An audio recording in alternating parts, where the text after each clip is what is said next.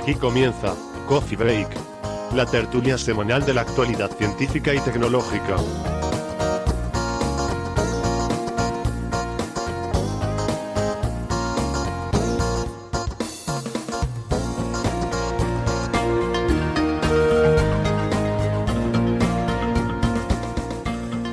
Hola frikis del mundo, cientófilos y demás gente rara que pulula por ahí. Bienvenidos a la tertulia de Coffee Break, Señal y Ruido. Les recuerdo que estamos en internet, eh, nos pueden escuchar tanto en iVoox como en iTunes y también eh, que pueden encontrar toda la información sobre el programa en la web señalyrruido.com. Eh, si les gusta la cosa esta que hacemos aquí toda la semana, pues yo les aconsejaría suscribirse, que lo pueden ver toda la información en nuestra web, cómo hacer eso, y también que se unan a nuestra pequeña comunidad en las redes sociales para poder seguir interactuando durante la semana.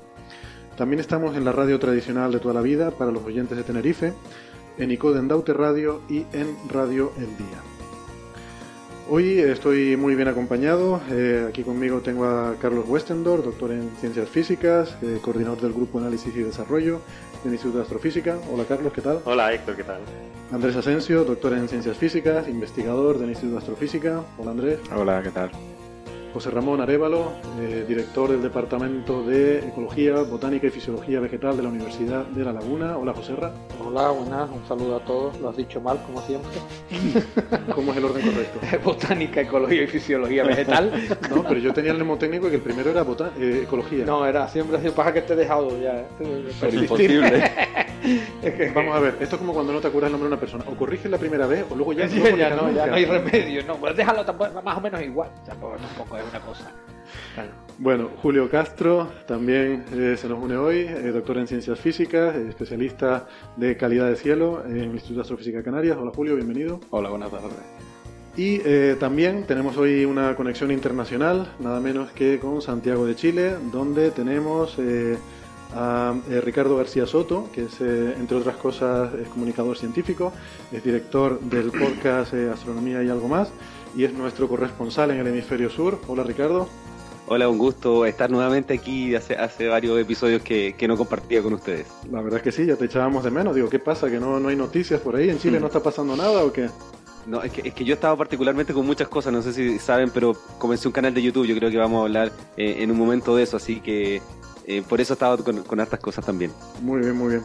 Pues, pues sí, ¿por qué no? Ya que lo mencionas, ¿por qué no empezamos con eso? Tienes ahora un canal de YouTube, ¿verdad? Ahora tienes además una especie de blog, una- un videoblog, ¿no? Donde pones noticias ahí. Cuéntanos un poco de qué va eso, porque es una cosa muy, muy, vamos, inusual por lo menos, ¿no? Sí, lo que yo quería hacer es sie- siempre hacer divulgación de ciencia y estoy buscando diferentes métodos, diferentes medios. Entonces quise hacer algo distinto y eh, llevo un año tratando de encontrar una metodología para poder hacer videos de astronomía que no es simple porque requiere mucho trabajo. Entonces, eh, algo que está hoy día bastante, eh, que es muy visto en YouTube, son los videos blogs donde es una especie de contar la vida de uno, pero en realidad es bastante más que eso. Pero a partir de ese formato de videoblog o V-blog o blog con V, nosotros en Chile decimos V corta, con V, blog, estoy compartiendo un poco mi vida eh, en la astronomía, que es lo que yo voy haciendo semana a semana, porque como tengo el podcast, como hago divulgación, siempre estoy conectado con, con gente muy interesante. Entonces dije, ¿por qué no mostrar esto? Y la verdad es que es un formato muy distinto que no se ha ocupado en divulgación, he tenido una muy buena recepción y eso se suma ya al podcast que lo sigo manteniendo una vez por semana. Ya llevo más de 52 episodios, o sea, más de 50 horas de astronomía. Y la recepción ha sido increíble. Estoy viendo cómo, cómo hacerlo para poder mantener esta cantidad de trabajo. Porque el podcast es una vez a la semana. El canal de YouTube esta última semana lo sacaba día por medio. Pero yo creo que me voy a pasar ahora a publicar un, un episodio cada dos días. Entonces eso me va a permitir tener ya el flujo y poder mantenerlo de aquí hasta a futuro, incluso cuando vaya a verlo a ustedes allá en junio, también poder registrar eso para, para YouTube. Así que eh, si quieren poder verlo, obviamente toda mi- la información está en mi sitio web, astroblog eh, con B, astroblog.cl o el canal de YouTube con V, astroblog. Muy bien, muy bien. Nosotros también nos hemos planteado lo de hacer un vídeo. Lo que pasa es que he visto lo que he visto aquí encima de la mesa, espantaríamos a la audiencia seguramente. Pero, perderíamos toda la audiencia Hombre, tranquilamente, ¿no? si, si viene Marian o Naira, mejora mucho todo. Si viene Marian o Naira, pues claro, efectivamente mejoraría mucho. Ya lo han dicho en las redes sociales. Pero sí, no, ya, sí, han hablado mucho en las redes sociales eh, de, lo bien que lo hizo Marian la semana pasada y lo bien que lo han hecho todos ustedes y lo bien que ve el programa sin estar yo aquí. Emerge la envidia aquí. Nos claro. lo han dicho mucho en las redes sociales, no hace falta que sigan insistiendo. El, el germen es tuyo. En lo Héctor, o bien- sea que en lo bien el que mérito es tuyo. Sí, no, encima pensé que me ibas a acusar aquí de estar... um, Vamos a ver, que... Ah, antes que se me olvide, Marian había comentado al final del episodio de la semana pasada que íbamos a hablar en el siguiente episodio, o sea, hoy, sobre el tema de los Rapa Nui, la extinción de esta civilización y sobre el sol y eso, ¿no? Pero bueno, eh, como hoy, pues Marian no está aquí, porque. Eh, al contrario de nosotros, pues tiene cosas que hacer en la vida, eh, una persona ocupada con sus cosas, sus proyectos, sus investigaciones y su tal. Pues, eh, pues yo pienso que mejor lo dejamos, ¿no? Para la siguiente semana. Sí, yo creo que los Rapa Nui Que- van a seguir extintos y una semanita no les importa. No les importará que lo aplacemos. otra Y el semana, sol ¿no? creo que va a seguir brillando. O sea que... El sol seguirá brillando. Bueno, No, es que es importante dejar tiempo para, para estos temas. No, no, sí, hablarlo en profundidad. ah, está bien, lo vam- vamos adelantando. Vamos a hablar de los Rapa Nui, vamos a hablar de tal. Bueno, muy bien. Eh, entonces vamos a empezar por las noticias del día, si les parece, porque hay muchas cosas hoy que, que, que tratar. Ujú. Eh, empezamos quizás con la sección necrológica, y es que pues eh, nos ha dejado otra, otra persona que, Ujú. que ha dejado una huella profunda ¿no? sobre nuestra sociedad, sobre nuestra civilización, sobre la forma en la que hacemos las cosas hoy en día, que es eh, Ray Tomlinson, que es, eh, entre otras cosas, el, el que inventó esta cosa del email, ¿no? algo que, Ujú. que es tan cotidiano y que usamos tan a menudo, ¿no? Em, así que fue bueno, la persona que primero estableció el formato de lo que debía ser un mensaje de, correo electrónico, pues nos dejó el sábado, parece ser que de un ataque al corazón. Sí, a los 74 años. Era, es uno de los pioneros eh, de Internet, ¿no? Eh, hay que contar un- brevemente, hay, hay una pequeña polémica de quién ha inventado el email, pero yo creo que da un poco igual, ¿no? Todos sus compañeros, eh, toda la gente que, que trabajó en Stanford y en, y en, en- en Massachusetts, en, en- California, y toda la gente reconoce que fue él. Entonces yo creo que por respeto a él y, a- y sobre todo a todos los compañeros, vamos. Eh, el tema es que realmente la comunicación entre ordenadores no, no lo inventó él. Desde, desde los años 60 y, y la gente lo que usaba eran grandes ordenadores eh, con terminales tontas, o sea, con, con pantallitas en los despachos de cada uno. Y a través de esas pantallitas se mandaban mensajes, pero se mandaban mensajes escribiendo ficheros en un mismo sitio, en un mismo directorio, común a todos, y todo el mundo pues entraba en su directorio y veía lo que había, qué ficheritos había. Había muy poca seguridad, evidentemente, ¿no? O sea, que se dejaban mensajitos de texto, como las notas de, de post-it o lo que sea, pero eh, electrónicas, ¿no? Eh, esto en el 65 llegó a haber como 30 usuarios por cada máquina de estas, de nodos centrales, ¿no? Esto es un poco, perdona, la- lo que estás contando es como la filosofía de las BBS, ¿no? Los Bulletin Board System, Sí, yo sí. me acuerdo de los años 80, Sí, sí. cuando yo tuve mi primer PC, todavía no había internet, pero había las, bueno, por lo menos no, no aquí, pero había las Bulletin Board System, esto donde tú te conectabas con un modem y molaba mucho porque ahí la gente dejaba mensajes, ¿no? En Sí, los es- buzones, eh, no todo nació en- un poco en paralelo y va en el mismo sentido, ¿no? Eh, la gracia es eso, que mm, el, el tema es que todo el mundo escribía eh, y eh, luego cada uno tenía su propio directorio, se reforzó entre comillas la seguridad, había muy poca seguridad, cada uno tenía su propio directorio, lo que se llamaba su home, ¿no? su, su casa, ¿no? Eh, electrónicamente, y entonces eh, lo que tenía cada uno era un fichero que se llamaba mailbox. En ese ficherito otra persona podía escribir un mensajito. Entonces cuando uno entraba en, su cuenta con un número de usuario que eran cuatro, como un PIN de tarjeta de crédito, cuatro números imposibles de acordar, que es un rollo, eh, la gente decía, "Ay, si, si ese ficherito existía, dice usted tiene correo. Era, era tan, tan simple como eso. Que a ti te sonará Héctor porque tú hiciste una aplicación en su día para, para que sonase una música cuando Sí. entraba correo nuevo, ¿no? Pero Hombre, el mítico Mailbox. el Eh, mítico Mailbox, pues se llamaba igual que este ficherito original, ¿no? Eh, esto, bueno, esto se siguió desarrollando en los años 60, los 70, hasta, eh, bueno, eh, esto era en, en máquinas individuales, ¿no? Donde estaba conect- todo el mundo tenía que estar conectado a la misma máquina, ¿no? Y luego, el, Ministerio de Defensa este, siguió con el proyecto que se llamaba ARPANET, que era el, el ARPANET es la Agencia de Proyectos de Investigación Avanzada del, del Pentágono, que es el origen de lo que hoy conocemos como Internet, que era simplemente eh, conectar ordenadores eh, para que fuesen eh, robusta la comunicación. Hay un pequeño o sea, mito. esto, el- sí. la cuestión de que, mm, o sea, probablemente es verdad, hubiera puede que haya habido alguien que hubiera hecho antes programas para intercambiar mensajes entre máquinas, pero la cuestión es que esto fue en ARPANET, que Sí, es en el- ARPANET. el- la semilla que dio origen a Internet Claro. más tarde, ¿no? La, la ARPANET, la gracia que tenía, eh, hay un pequeño mito en Internet que es que ARPANET estaba diseñado para sobrevivir un ataque nuclear y realmente no es verdad. Es decir, nadie en Estados Unidos pensó en la posibilidad de un ataque nuclear porque ellos no creían que, que les iban a atacar. Pero luego lo que sí que está claro es que las cosas distribuidas suelen resistir mejor e- eventos de... Cual- cual- de Complicado, tipo, ¿no? ¿no? La, la teoría es que tenía que ser robusta la comunicación. Si se caía un nodo, que no pasase nada a, la- poder, toda la red. poder enrutarlo por otro Claro, lado. y ese, y ese es un poco el- el- la investigación y lo que nos llevó a, a tener lo que entonces no se sabía que iba a ser un- una cosa tan espectacular, ¿no? Pues esa fue realmente la revolución de Internet, ¿no? El hacer algo que no dependiera de un nodo, sino Sí. que, que estaba todo distribuido en una red y que si algo caía, pues, se- Ujú. como dices tú, se enrutaba por otro lado Sí. y acaban llegando, ¿no? Claro, claro. O sea, los paquetes IP realmente que yo mando en mi ordenador al tuyo pasan por un montón de máquinas intermedias que uno ni sabe Ni por la cantidad de sitios que pasan. Sí, de hecho es curioso, esto es una curiosidad, ¿no? Pero eh, en su momento yo estuve estudiando el protocolo TCP/IP, ¿no? En el que se basa Internet y es curiosamente eh, vago, ¿no? Yo- O sea, no, es, no es lo más extraño que se ha puesto a estudiar Andrés, ¿eh? Quiero, No, no. quiero comentar aquí. eh, es curiosamente vago, ¿no? Porque el, el protocolo directamente envía un mensaje y le da igual que haya llegado o no, ¿no? O sea, es el, el, el receptor es el encargado de quejarse de que, eh, de que no le llegan los mensajes, ¿no? Y, y precisamente está hecho para eso, ¿no? Para que las cosas en principio se puedan perder y, y el que está recibiendo le vuelva a decir al otro, eh, por favor, envíame de nuevo las cosas, ¿no? Sí, le- pero vamos, eh, es, es- es tan simple y tan brillante eh, está muy bien que pensado. es muy robusto. No es muy rápido, pero nadie pensaba en la, en la rapidez, simplemente en, en que si se cae un nodo va por otro. A ti O te sea, igual. básicamente tú ponías un paquete de datos en un sitio, le ponías la Ujú. dirección, y esto va a Joserra, y lo mandas y, y empieza a ir de un ordenador En a otro. trocitos lo, lo fragmentan en Sí, sí, pero, pero cada paquete lleva una dirección, Por un que es la dirección a la que tiene que llegar. Claro. Que- y Entonces- puede, puede llegar o no, puede, o no. ¿Puede llegar o no? llegar. Pero entonces yo lo recibo y, ah, ¿viene para mí? Vale, entonces lo, lo cojo y lo... ¿Que no viene para mí? Pues lo, lo dejo otra vez en el torrente este de información De todas y que siga fluyendo. to- todo lo que estábamos hablando estamos antes, es decir, nos estamos adelantando. Esto es, estamos adelantando, es, sí, sí. es antes de, hacer este TCP/IP, era mucho más sencillo todo, era por otro protocolo de conectar ordenador a ordenador. Entonces, al- en principio lo que conectaron estos macroordenadores con terminales tontos, los conectaron entre la Universidad de California, Stanford, eh, UCLA, UCLA, la Universidad de California de Los Ángeles, eh, y un departamento en Utah. Eso fue lo- el origen de ARPANET, ¿no? En, en- en los 70, ¿no? Hasta, hasta 1971 no llegó a la costa este, que es donde estaba trabajando Ray Tomlinson, en, en una empresa que se llamaba BBN Technologies. Y eh, lo que él trabajó específicamente es poder escribir ese ficherito a otros usuarios en otras máquinas.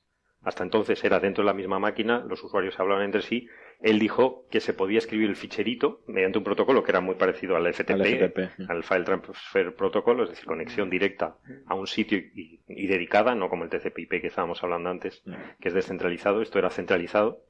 Y entonces él, eh, para reconocer otra máquina, lo que, lo que decidió usar es el símbolo de la arroba. Que eh, simplemente el nombre del usuario arroba eh, la otra dirección de la máquina quería decir que ese usuario no estaba dentro de la misma máquina, todos los usuarios locales, sino que estaba conectándose a otra máquina. ¿no? La arroba en inglés es at, que es, es como, por ejemplo, el precio del pescado, ¿no? Hay cinco boquerones, arroba eh, cinco dólares, at cinco dólares, es decir, que valen cinco dólares, ¿no? Entonces se usó, se usó en ese sentido, también indicando que eh, es at en, en, En un lugar, ¿no? en un lugar, ¿no? En un lugar diferente.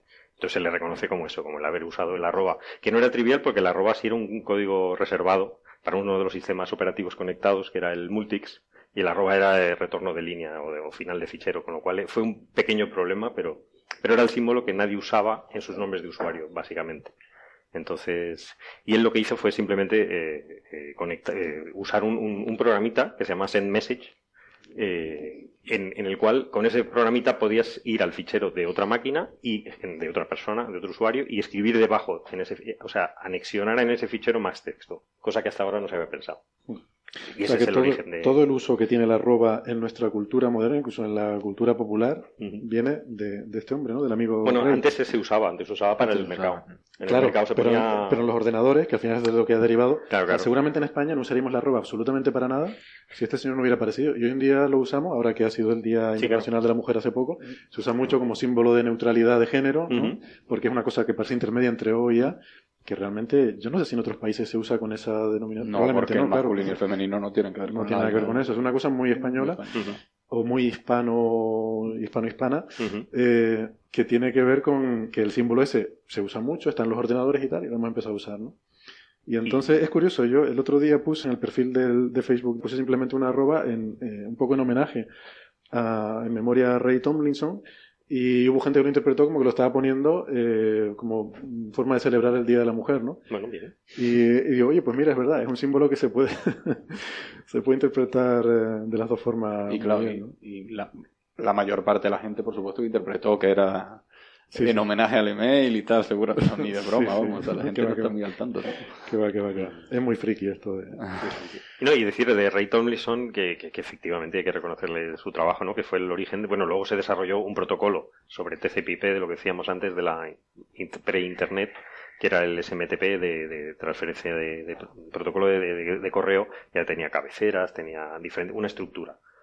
Pero vamos, que aparte de esa estructura, el, el origen fue, fue el trabajo de este hombre, O sea, para simplemente eh, conectar varios ordenadores y dejar mensajitos, ¿no? Sí, son cosas que aparentemente ahora me parecen relativamente triviales y simples, ¿no? Pero que en ese momento son saltos, saltos, saltos conceptuales importantes, ¿no? Sí. Ahora nos parece una, una, digamos, una bobería, ¿no? No, y lo Va a ser el arroba y definirlo como hacia dónde enrutan las cosas, ¿no? Pero Sí, en ese sí, momento era algo el- grande, ¿no? Todo el trabajo que él estaba haciendo también le- se lo dijo a un, a un supervisor y le dijo, oye, no, no te estamos pagando para esto. O sea, se suponía que él no tenía que hacer esto. A él le pareció una gran idea, pero Eh, es que ni entonces parecía, bueno, entonces parecía una chorrada. Un Entonces, pensador fuera de la caja, ¿no? Como se... él, él siguió para adelante y luego se vio que era que tenía mucho mucha utilidad, pero vamos. eh, y luego, luego la verdad es que ha habido otras personas, ah, hay un indio, eh, no sé si de su religión hindú, pero de la India, que se llama Shiva Ayadurai, que Sí, la, la gente suele decir hindú para referirse a los indios, a la gente de la India, Bueno, pero de la hindú India. es de la religión No sé hindú, su o sea, no- tiene que ver. Un señor de la India se llama indio. Claro. Eh, Y pues este, este señor eh, con 14 años dice haberlo inventado eh, el correo electrónico. Pero que pues que yo no dudo de ello, ¿no? Que seguramente él eh, lo pensó y lo diseñó, porque él decía que no sabía nada de lo anterior, es que esto lo hizo en 1978 ah, bueno, Y- pero entonces no vale. y es posterior. Claro. Entonces, No puede inventar algo que ya ha inventado otra persona, aunque, aunque no lo, aunque no lo supiera, claro. Entonces, bueno, nos ha pasado a muchos, ¿no? Eh, Es un robo por anticipación, ¿no? claro. Eh, Eh, el desconocimiento de la invención no exime de su cumplimiento. Efectivamente. Correcto. Entonces me he mezclado ahí algo, ¿no? Sí. algo he mezclado. Entonces, bueno, la- la- el tema es que, que mucha gente de, bueno, de, de la India eh, siempre pone en las redes sociales que, que es mentira, que este hombre no, Ray Tomlinson no hizo nada, que fue el hindú, en fin, hay una especie de polémica ahí, pero, pero yo creo que no, no tiene nada que ver, aparte de ser posterior, todos los demás se lo han reconocido, o sea, yo creo que eso no, ahí se acaba el, el problema, ¿no? Muy bien. Y fue también príncipe- premio Príncipe de Asturias este hombre, Ray Tomlinson. Sí, Y, bueno, pues, pues nada, descanse en paz. Eh, vamos a ir hablando de cosas de, de ordenadores porque estos días está teniendo lugar una competición muy interesante y muy curiosa que yo creo que no había desatado tanto interés una competición entre un ser humano y una inteligencia artificial desde los tiempos de el famoso, la famosa partida de ajedrez entre Deep Blue y Kasparov, ¿no? Ujú. Luis Kasparov, es verdad. Pues ahora tenemos algo parecido, porque hay, hay un juego que, bueno, pues que aquí en Occidente probablemente nos trae bastante sin cuidado, que se llama el Go, eh, pero que es un juego que en Asia es muy popular y, y muy importante. Es un juego de estrategia, de, de estos de, de tablero, con unas piedritas blancas y unas piedritas negras. Se parece un poco a las damas, Sí, es pero como las damas, pero en superlativo, ¿no? Con más, en n dimensiones. ¿no? muchísimas más casillas, ¿no? Con muchas casillas. sí. Más se ponen en los vértices, las fichas, no en la casilla, sino en los vértices. Bueno, da igual, total, que es un juego de estrategia muy complejo, un juego de tablero. Y eh, Google tiene un, un algoritmo eh, de inteligencia artificial que eh, le han enseñado a jugar a esto. Eh, y entonces tiene una máquina que se llama, eh, ¿cómo es? DeepThink AlphaGo, que la han puesto ahora a competir contra el campeón mundial del mundo de todo el mundo, que es un, un surcoreano que se llama Lee Sidol, y eh, es al mejor de cinco partidos, un playoff al mejor de cinco. Eh, y justo pues anoche le acaba de meter otra paliza el, el, el Sí, al, parecer, al parecer la segunda partida fue muchísimo más violenta en el, o sea, fue más lamentable la pérdida del humano, ¿no? Hombre, ya la primera derrota fue considerable, pero esta segunda creo fue por paliza. Eh, Posiblemente la máquina esté aprendiendo. En, la- en partida tras partida. De hecho, Casparo acusó a la máquina en su época de hacer trampa. De aprender. No, sé, de, de- no, de que había que le estaba copiando los movimientos o algo. No, pero lo que me acuerdo de Kasparov porque en, en- en el despacho tenemos a un- uno de los campeones de Canarias, de- del equipo de ajedrez de Canarias, y me contó un poco el tema. Lo que él acusaba, y tenía un poco de razón, es que la máquina estaba asesorada por humanos, por un equipo humano de maestros. Ah, bueno. Y entonces paraban la jugada, a veces paraban en los descansos y la máquina jugaba luego diferente. Ah, Pero su acusación no. Eso, pues, sí, eso sí era trampa. Entonces, Hombre, Sí, sería bueno, eso fue, eso fue en esa época. Ahora, ahora cualquier mm, juego de ajedrez coge a Kasparov y, ¿sabes? Seguramente lo pasaría por la piedra siete veces. Sí, ahora mismo lo que me decía este José Manuel Ramos, que ahora los juegos, los- las máquinas, simplemente si le das más tiempo, ganan a cualquiera. Es decir, con suficiente tiempo, un, un ordenador normal eh, tiene la suficiente potencia para, y además no se cansa nunca, comparado con el ser humano, si le da suficiente tiempo, eh, ningún maestro le puede ganar. Sí, pero yo- simplemente Pero yo creo que el, el salto realmente, aparte de que a lo mejor eh, cuando ganaron a Kasparov era una cuestión simplemente de, de potencia de cálculo, yo creo que el salto reciente en la computación es en la parte, digamos, semi-aleatoria, ¿no? Que estos ordenadores son capaces ya, estos algoritmos son capaces de intuir de alguna manera, no sé exactamente cómo definirlo, ¿no? Pero intuir cuando una, a lo mejor un, un árbol de jugadas no le conviene, ¿no? Y esas cosas antes a lo mejor no lo sabían hacer y simplemente llegaban hasta el final del árbol y decidían que efectivamente no, no les conviene, ¿no? O sea, digamos, la, la algoritmia que hay metida aquí detrás es muchísimo más Es que, profunda. es que es conceptualmente diferente, ¿no? Porque cuando los tiempos de Deep Blue era un programa. Mm. Eh, o sea, era, eran reglas, era el ordenador evaluaba todas las posibles combinaciones, como dices tú, hacía un árbol, diciendo, bueno, si yo muevo aquí, entonces aquel puede mover aquí, aquí, allá. Si cada una de esas posibilidades, entonces evalúa todas las otras posibilidades, ¿no? Mientras que ahora es diferente. Es que de hecho creo que el Go eh, es un, un juego muchísimo más complicado en ese sentido que el ajedrez, ¿no? O sea, las posibles combinaciones del ajedrez son ridículamente pequeñas comparadas con este juego, ¿no? Exacto. Si lo vas a Entonces, en árbol, Exactamente, en este, es esa aproximación para este juego no funciona. ¿no? Sí. Entonces, no, la revolución de la inteligencia artificial realmente. Esto es más parecido a la Porque- inteligencia artificial claro. porque es aprendiendo. Es aprendiendo y además es, no es tan secuencial como estás diciendo. No, Sí. no haces un árbol secuencial, sino una cuestión de probabilidades distribuidas. Sí, efectivamente, es lo más parecido a la intuición que pueda. Claro, que y a la puede- creatividad, ¿no? Que es donde Sí. el hombre realmente se entiende que era la fortaleza del hombre, ¿no? En to- cualquier parte que dependa de la creatividad o de la intuición, que son realmente nosotros funcionamos por eso se llama inteligencia artificial. Nuestro cerebro funciona un poco así. Sí, esto creo que es una red neuronal, básicamente, una red neuronal muy compleja. Una red neuronal. Entonces, además, de hecho es curioso porque he leído algunos eh, análisis ¿no? de, de analistas de este juego, que yo no, no lo entiendo, no lo conozco, pero dicen que es curioso que el, el Go este hace un juego muy agresivo eh, y que se parece un poco a cómo juega también este jugador coreano, que también eh, ha llegado a ser campeón del mundo de una forma un poco peculiar, ¿no? haciendo un juego Mm. particularmente agresivo, y el ordenador también hace esto, ¿no? Entonces eh, piensan que si a lo mejor para entrenarlo lo han entrenado eh, haciéndole ver muchas partidas de, de este hombre. Entonces, bueno, no Me, me hace mucha gracia cuando se usa, claro, porque usamos términos, al final lo estamos humanizando a la máquina, ¿no? Cuando el objetivo es que la máquina realmente te, pete- te meta una paliza, porque para eso las diseñamos, para que nos puedan hacer cosas muy potentes a las que no llegamos nosotros, ¿no? Bueno, O sea, las máquinas son- a nuestro servicio. Efectivamente, esto, esto además Pero- es un problema que se acerca mucho ¿no? a, a, digamos, a nuestra forma de pensar, ¿no? O sea, porque efectivamente uno puede programar eh, opciones y tal, pero en el fondo al final uno tiene que tomar una decisión, ¿no? O sea, puedes estar dos minutos pensando o calculando lo que sea, pero al final tienes que tomar una decisión, ¿no? Y en eso nosotros somos, digamos que excepcionalmente buenos, ¿no? Claro. O sea, a lo mejor no somos bien, buenos eh, analizando las probabilidades de las cosas, pero sí tomando decisiones incluso con, con, con información restringida, ¿no? Con, con información no demasiado completa, ¿no? Entonces, esa, esa toma de decisiones, eh, digamos que es incluso pues, eh, cosas de investigación actual, ¿no? O sea, cómo tomar decisiones con información limitada, ¿no? Claro, claro. Esto, por ejemplo, para, no sé, misiones que se vayan a explorar el espacio por ahí, a otros planetas, tendrán que tomar decisiones sin nuestra intervención, ¿no? Y tendrán que intentar, pues, tomar la decisión correcta, ¿no? Que un, humano, digamos que típicamente está acostumbrado a hacerlo, ¿no? Sí, pero yo me refería al lenguaje, ¿no? Como decimos, lo obligaron a ver y tal. Parece que estamos obligando a la máquina y tal. Lo obligaron a ver no sé cuántas Estaban- partidas de Kasparov Le y estaban tal. pinchando el pendrive con la Ahí jugada. planteando, ¿no? Te voy a configurar el... Toma, trágatela. Claro, pero eso- usamos eso, ¿no? Pero de alguna forma, pero funciona así. Realmente el aprendizaje es enseñarle partidas Claro, claro, anteriores con que- sus resultados y que vaya tal, ¿no? Entonces ahora, a mí la duda que me surge es la siguiente. O sea, después de estas dos palizas, esto es mejor de cinco. Va 2 a 0.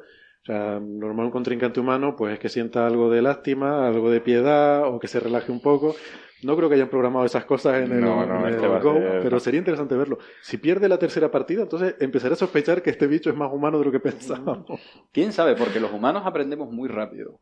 Y ese coreano ha perdido dos partidas, pero el que seguro que ha aprendido es el coreano. Algo ha aprendido. Y más si eres un maestro. Pues viendo el resultado del arte. primero y el segundo, nadie diría que ha Bueno, aprendido quizás mucho. pero- no, porque también eh, lo- los humanos tenemos la componente esta de inestabilidad Emocional. psicológica y emocional. Entonces, si te hundes, el campeón del mundo cualquier cosa, en un momento dado pierde un campeón de tenis, pierde un set porque se desconcentra. siendo el campeón del mundo, siendo tan agresivo, a- destrozando a todo el que coge, se encuentra un ordenador que hace eso con él, lo ha tenido que dejar descolocado. Lo ha tenido que dice, descolocado. "Ah, y, y entonces va a necesitar más de cinco palizas para aprender. Igual, va a necesitar, va a necesitar, y, pero aprendería.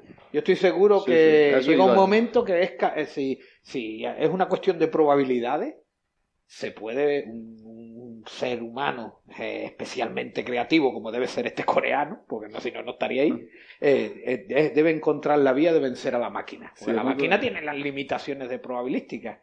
Hay que buscar un camino, a no ser que tenga todas las posibilidades de movimiento existentes en ese juego. Si tiene No, todas no, las posibilidades, puede diciendo, que no empatar, es- puede que no- buscar. que no es como el ajedrez que tú No, no hay limitaciones. Si no hay es- limitaciones, Es por yo creo que uno- un humano puede aprender de la máquina y ganarle. Bueno, eso, eso justamente es el punto de este desafío, ¿no? O sea, de decir realmente si esto... De hecho, estaría guay lo que tú propones. No tanto hacer una competición al mejor de cinco, que intervienen otros factores, sino a ver cuándo eres capaz de ganarle. Igual al cabo de un año y se mira, no es imposible, completamente imposible, por más que aprendo. Pero sí que sería interesante. sería ver bonito si que fuera un evento anual, por ejemplo, ¿no? Que todos los años el campeón humano se enfrente a tal hasta que alguien le, le derrote, si es que es posible. Sí, sí, sí, es, es que es una pasada, porque lo que está claro es que los seres humanos sí que aprendemos bastante. Tenemos una capacidad que es una de Pero las este- claves de nuestra inteligencia. Este, que- este yo bicho también. insisto, que- Este claro. bicho también. Yo insisto pero que este esto bicho es lo está que- programado por humanos, entonces no sé qué capacidad Sí, sí, sí, aprende. Pero Pero- yo insisto que es lo que dice Héctor. O sea, yo estoy convencido de que eh, si esto eh, gana la máquina, será extremadamente difícil que un ser humano vuelva, o sea, el mejor vuelva a ganarle una máquina. Porque es eso, o sea, no está programado para, para tener todas las jugadas y tal. Está pensando como lo hace un ser humano, en el fondo, ¿no? Pero hay una diferencia, hay una fortaleza fuerte del ser humano que de momento, a pesar de Internet, las máquinas todavía, y es la capacidad de la academia. O sea, las máquinas tienen que aprender, cada una tiene que aprender todo. Sí, los hermanos formamos academia. Entonces, un evento de estos, de una vez cada año el campeón, no me extrañaría, igual no, porque la potencia de cálculo también va creciendo, pero no me extrañaría que sí pudiera llegar a ser caso, porque claro, un ser humano aprende de lo que ya aprendió el otro. Y ese fenómeno de academia, que es lo que nos ha caracterizado también para No, llegar hecho, hasta Pero, aquí. pero esta máquina también está aprendiendo. También Esta está máquina va aprendiendo, pero ella aprende sobre sí misma. Sí, pero sobre las partidas que va tendrá un fichero, tendrá un fichero, se lo pasas a otra máquina y sabrá Pero claro, no exactamente lo la mismo que sabe el anterior. O sea, el coreano pero- este igual se suicida por perder las tres partidas. Pero Eso- todo lo que aprendió es probable que lo reciba no. otro. Esperemos que no. Una de las ventajas que tiene no, el ser humano es las manos y entonces puede coger el tablero, tirarlo y me paso de esto. Justo, cuando vaya a, perder la tercera partida, lo siento. Bueno, se ha yo, como movido el tablero. sociológico, eh, una curiosidad que tengo, pues además he visto las reacciones de la gente, es que hay gente que se, que, que se pone naturalmente en favor de, pues nos gusta tomar bando, ¿no? Claro. Entonces se pone a favor del ser humano y hay gente que se pone a favor de la máquina, ¿no? Claro. Como diciendo, es que es un logro también intelectual Sí, sí. humano Claro. el poder ser capaz de construir un cacharro que sepa jugar a esto mejor que nadie, ¿no? Claro. Entonces hay, hay quien ve el logro como Menos la, mal la que hay capacidad humanos humana. que construyen máquinas, pues si no... Y hay máquinas que hacen máquinas, aunque hay gente que no lo entiende. Yo no sé de qué están hablando. Pero de política no No, podemos. pero por ahí va yo antes. Al final la máquina está hecha por nosotros para nosotros. A eso es lo que voy, sea, que la máquina funcione, ¿no? Hay gente que se siente orgullosa de que un ser humano le gane a la máquina y hay gente que se siente orgullosa de que los seres humanos seamos capaces de hacer máquinas tan sofisticadas. Y luego, si el tipo era muy agresivo jugando, tendrá enemigos. o sea, que, es, que te- no, es que los seres humanos somos muy bastante fantásticos en ese sentido. Entonces es muy probable que haya gente que se ponga a favor de la máquina porque sí, por joder directamente al otro. ¿no? Bueno, y ya para ir acabando con este tema, me gustaría también comentar otro- otra cuestión, ya que estamos hablando de cosas de máquinas, de inteligencia artificial y este tipo de cuestiones, porque tenemos otra noticia también curiosa que tiene que ver con inteligencia artificial estos días, y es que se ha producido el primer accidente eh, provocado por un coche autónomo de Google. Y es que ustedes saben que Google tiene una flotilla de, de coches eh, que pueden circular en California legalmente, no sé si en algún otro estado. En Nevada, creo. Nevada creo que también, eh, que, que son coches que van conducidos por una inteligencia artificial, llevan también un conductor que está ahí como para emergencia, para, para ver que ahí no pasa nada tal, pero que en principio eh, no tiene que, que intervenir salvo que el coche haga algo mal, ¿no? Se debe aburrir como una ostra, ¿no? Se aburre muchísimo. No, porque- oye, va, va uy, uy, uy, uy, uy todo el rato. yo, yo estaría muerto de miedo. ¿eh? Va como los monitores de autoescuela, frenando. Frenando con el- Esos yo creo que son superhombres y supermujeres directamente. O sea, no puede ser que, que una persona esté tan- tanto tiempo en estrés y no. Deben pagar mucho en ese trabajo. Eh, sí. Bueno, el caso es que no, porque eh, tiene un, un ritmo de accidentes, o sea, el número de accidentes por milla es muchos órdenes de magnitud inferior al de los conductores humanos. O sea, Es mucho más seguro ir en un coche de Google que en un taxi. Sí. Eh, no digamos ya si es en Madrid. Entonces, Bueno, ni nos lo planteamos. Entonces ya es más seguro ir con un coche conducido por mi hijo que, No hablemos de ese tema que es de- delicado. De- bueno, de- oye, un, buen- chaval, paréntesis. no, no sé por qué. En, en el, pero no Madrid. en el- ah, por ejemplo, a mí me hablaron del Cairo. En el Cairo quitan los Bueno. espejos retrovisores para que quepan en Para que huecos más estrechos en medio del tráfico. Creo que ahí sí que vas, te No. tapas los ojos y dice que llegue el taxista. donde No, no, por allí lo que, por lo que se ve en los vídeos de YouTube y eso, eh, existe un orden espontáneo. No hacen falta. Ellos llegan y, y ellos se, Se van a y no, y no Sí, hay sí, accidente sí. Porque nosotros estamos aquí esperando que el gobierno nos ponga una señal, No, un no, si poste hay, de luz, si hay una accidentes, carretera. tienen una tasa de, Pues de siniestralidad que te cambas. Y con la cantidad de coches que hay, Pero lo motos, cierto es que se- efectivamente se organizan así, como redes de- neuronales, ¿no? No sabes muy bien cómo. Ahí lo. Eso es un ejemplo de que no hacen falta los gobiernos. Ahí lo dejo. Hay, hay sitios como Vietnam, por ejemplo, donde tienen prohibido conducir a los extranjeros, ¿no? porque efectivamente no entienden esa Claro, especie claro. de orden El no total, escrito que se, que Claro, se forma. orden- ¿no? Orden espontáneo. Yo eso lo he visto en la India y es bastante impresionante. Además van tocando la pip, se van metiendo ahí unos... Mm. Encajan como un no, Tetris, no hay carriles, van encajan encajando. como un Tetris, es verdad. Yo tengo que, que- eh, o sea, uno de mis triunfos ha sido meterme en el tráfico en Florencia, que me costó unos pocos meses, pero bueno, al final lo llegué a Bueno, entender. pero eso es Europa. O sea, Sí, No, no, pero pero bueno, eso es logro, ¿eh? es lo Eso más parecido, es lo más parecido que yo he visto a la Yo- India yo en Europa. ¿eh? Yo he estado muchas veces en Lima y no me atrevo todavía. O sea, eso de conducir al tacto y pitando también, no llega a ser la India, en la India no he estado, pero, pero me da mucho miedo, vamos.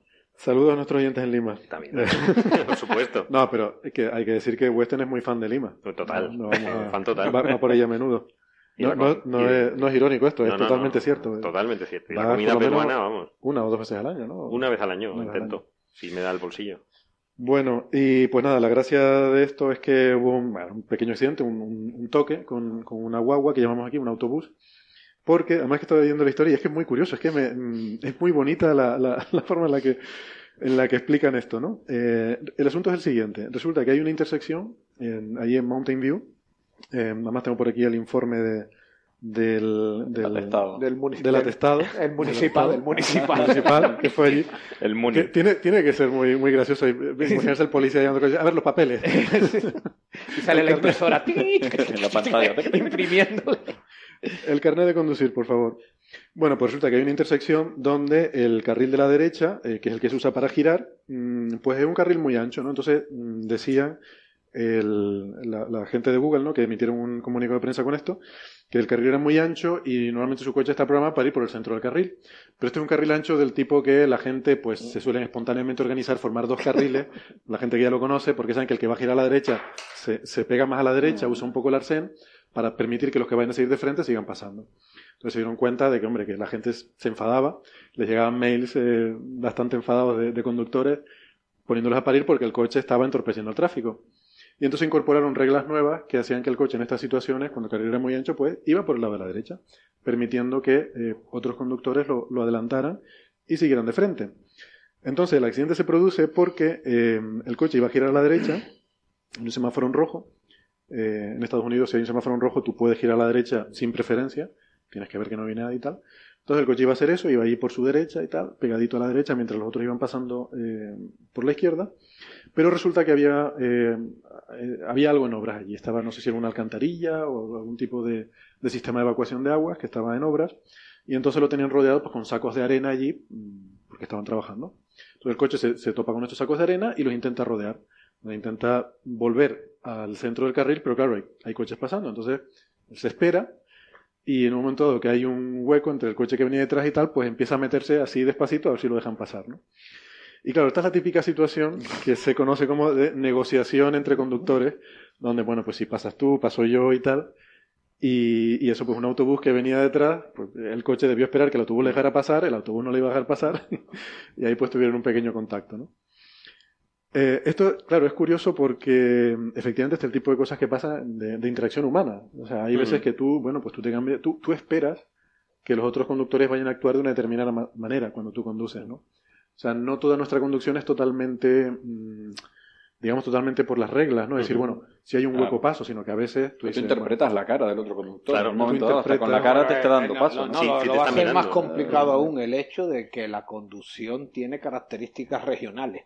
También. No conduce la gente igual en Canarias, donde yo la experiencia es que son más respetuosos y te dejan más pasar que más- en otras partes de, vamos a decir, de Europa. No. Pues no necesitan nada. Comparado Entonces, con- ahora tienes que programar el vehículo para ver si va a conducir, un poco como los motores tropicalizados, ¿no? Esto que decir, ¿no? Que si hace un motor para coche escandinavo es diferente que si lo haces para el sur de Europa.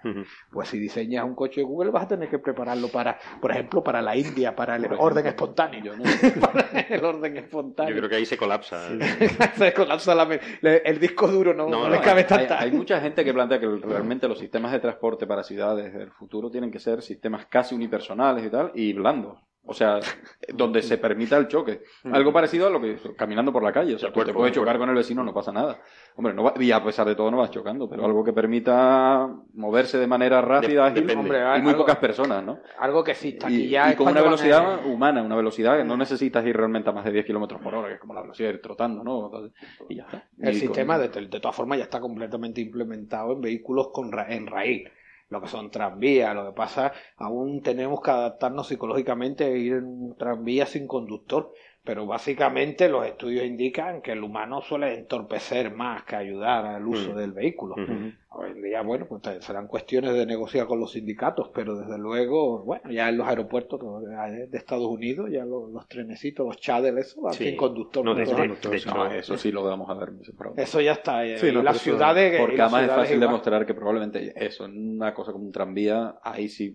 Mm. eh, Este- bueno, ese tema está aquí ya. ponemos al que le gana al coreano, lo ponemos a pilotar el tranvía y en dos días estamos aquello. Yo, a mí la historia esta, de verdad, es que me llama mucho la atención por el rollo de la inteligencia artificial. Yo me imagino ese, e- esa- ese coche fantástico, esa inteligencia artificial que se encuentra de repente con unos sacos de arena y los tiene que rodear y tiene que meterse en el tráfico y a ver cuándo puedo pasar y a ver si alguien me deja. Y de hecho el conductor que iba allí dice que bueno, que él también interpretó que, que Claro. los iban a dejar pasar. O sea, Claro. No, y además yo creo que el coche de Google viendo lo que hace es que mide todos los objetos que están en movimiento con extremada precisión, cosa que el ser humano no sabe hacer. Quizá no le haga tanta falta, pero el, el coche sí lo hace. Ve, predice todas las trayectorias, es alucinante ver lo, lo que está haciendo y ve incluso de noche. Ve en infrarrojos, cosa que el humano no puede hacer. Pero yo, iba muy despacito, además, este coche, no sé a cuánto iba. sí, iba, el- o sea, el accidente se produce a 3 kilómetros por hora. Por O sea, el eso. coche iba básicamente el, Yo creo que, que con un el humano- autobús iba a 15. Una velocidad endiablada. eso, con un- además el coche es muy conocido por ser muy, muy demasiado prudente. Entonces yo creo que si hubiese habido un humano, el choque hubiese sido peor. Sí, sí. O sea que- Sí, No, el- el, el autobús conductor que quiso iba- pasar y ya está. Yo con los autobuses no hay que jugar. No hay eso- que jugar. De hecho, han, han introducido una regla, eh, porque esto no va por reglas, pero sí que tiene alguna Una regla línea de código nueva. una línea de código que dice que le aumente el peso a, cuando es un, un autobús o un vehículo grande, que aumente el peso a sospechar que no va a parar, que no te van a dejar pasar. Ay, qué bueno. Eso, Bueno, pues sí, está, Bueno. lo van a... eso es un clásico aquí con las guaguas que son verdes. Cuando ves verde, lo dejas pasar. Lo dejas pasar, claro. De todas maneras, ojo, Además es lo cortés, tú tienes que dejar pasar al, al transporte colectivo. pesados, El eso ser humano no mide, no, el ser humano para el movimiento es buenísimo, ¿eh? Sí, sí, sí. Es buenísimo. No, tú no tienes, haces una idea de secuencia, eso, secuencial de trayectorias a tu alrededor, pero tú puedes estar mirando allí en el jardín, a- a una- a- fuera de la ventana. Si algo se mueve, Lo ves. lo ves. O sea, el movimiento lo llevamos muy Sí, bien. sí, sí, sí. Tenemos, llevamos peor la resolución de las cosas quietas, pero Sí, si algo se mueve, se mueve. Son años de evolución, de tener que correr de los predadores. Es Más que- te vale verlo, porque si no, Exacto, la los, que no lo, supervivencia. los que no lo veían están muertos. Y comer Se lo los que- comieron, y- se los y, comieron. ver lo que vas a comer. O sea, Sí, lo sí, que se mueve también es comestible. o sea que sí, sí, sí, sí. Es muy útil eso. El que no- Bueno, pues gente, vamos a ir pasando, si cosa. quieren, vam- vamos, a, vamos con nuestro corresponsal en el hemisferio sur, que tenemos a. Ricardo el pobre ahí aburrido. Ricardo, tú tenía, tenías algo que contarnos, ¿verdad? Eh, habías estado en la reunión de la Sociedad Astronómica de Chile, ¿se llama así? ¿O Asociación Astronómica? Eh, sociedad, eh, de la- la- eh, se llama SOCHIAS, Sociedad Chilena de Astronomía. Sociedad Chilena de Astronomía, de acuerdo. Y, y te has enterado de cosas interesantes por allí, ¿verdad? Sí, quería contar la historia completa porque es muy en- interesante, porque todos los años se realiza este encuentro, la reunión anual de la Sociedad Chilena de Astronomía, en la cual se juntan todos los astrónomos que están en Chile, eh, que pertenecen a la Sociedad Chilena de Astronomía, que hay que decir que también hay muchos astrónomos extranjeros que trabajan en, instituciones y universidades de, de todas partes del mundo. Eh, habían alrededor de 250 personas desde astrónomos y estudiantes de magíster, doctorado. Y esta es una, es una instancia muy importante y fue la más grande que, que se ha realizado en Chile. Eh, tener 250 personas reunidas es- eh, eh, ha sido un gran logro. Y estaba invitada la gente del TMT. Vino especialmente Gary Sanders con Ángel Otárola. Para los que no conocen Eh, el disculpa, TMT, eh, disculpa, Ricardo, TMT es el 30 Meter Telescope, el telescopio de 30 metros, que va a ser el, eh, vamos, un telescopio enorme, va a ser el primero de los eh, grandes telescopios que se van a construir, ¿verdad? Sí, de hecho hay tres grandes tres telescopios ópticos que se van a construir, que todos tienen muchas T. Está, está el TMT, el telescopio de 30 metros, el GMT, que es el telescopio gigante Magallanes, y está el ELT, que es el telescopio extremadamente grande y también le ponen otra E al principio porque es europeo. Entonces, para hablar de tamaños de espejo, un- el GMT va a tener 24, el TMT va a tener eh, 30, por algo es TMT, y el ELT va a estar casi en los 40, 39 y algo.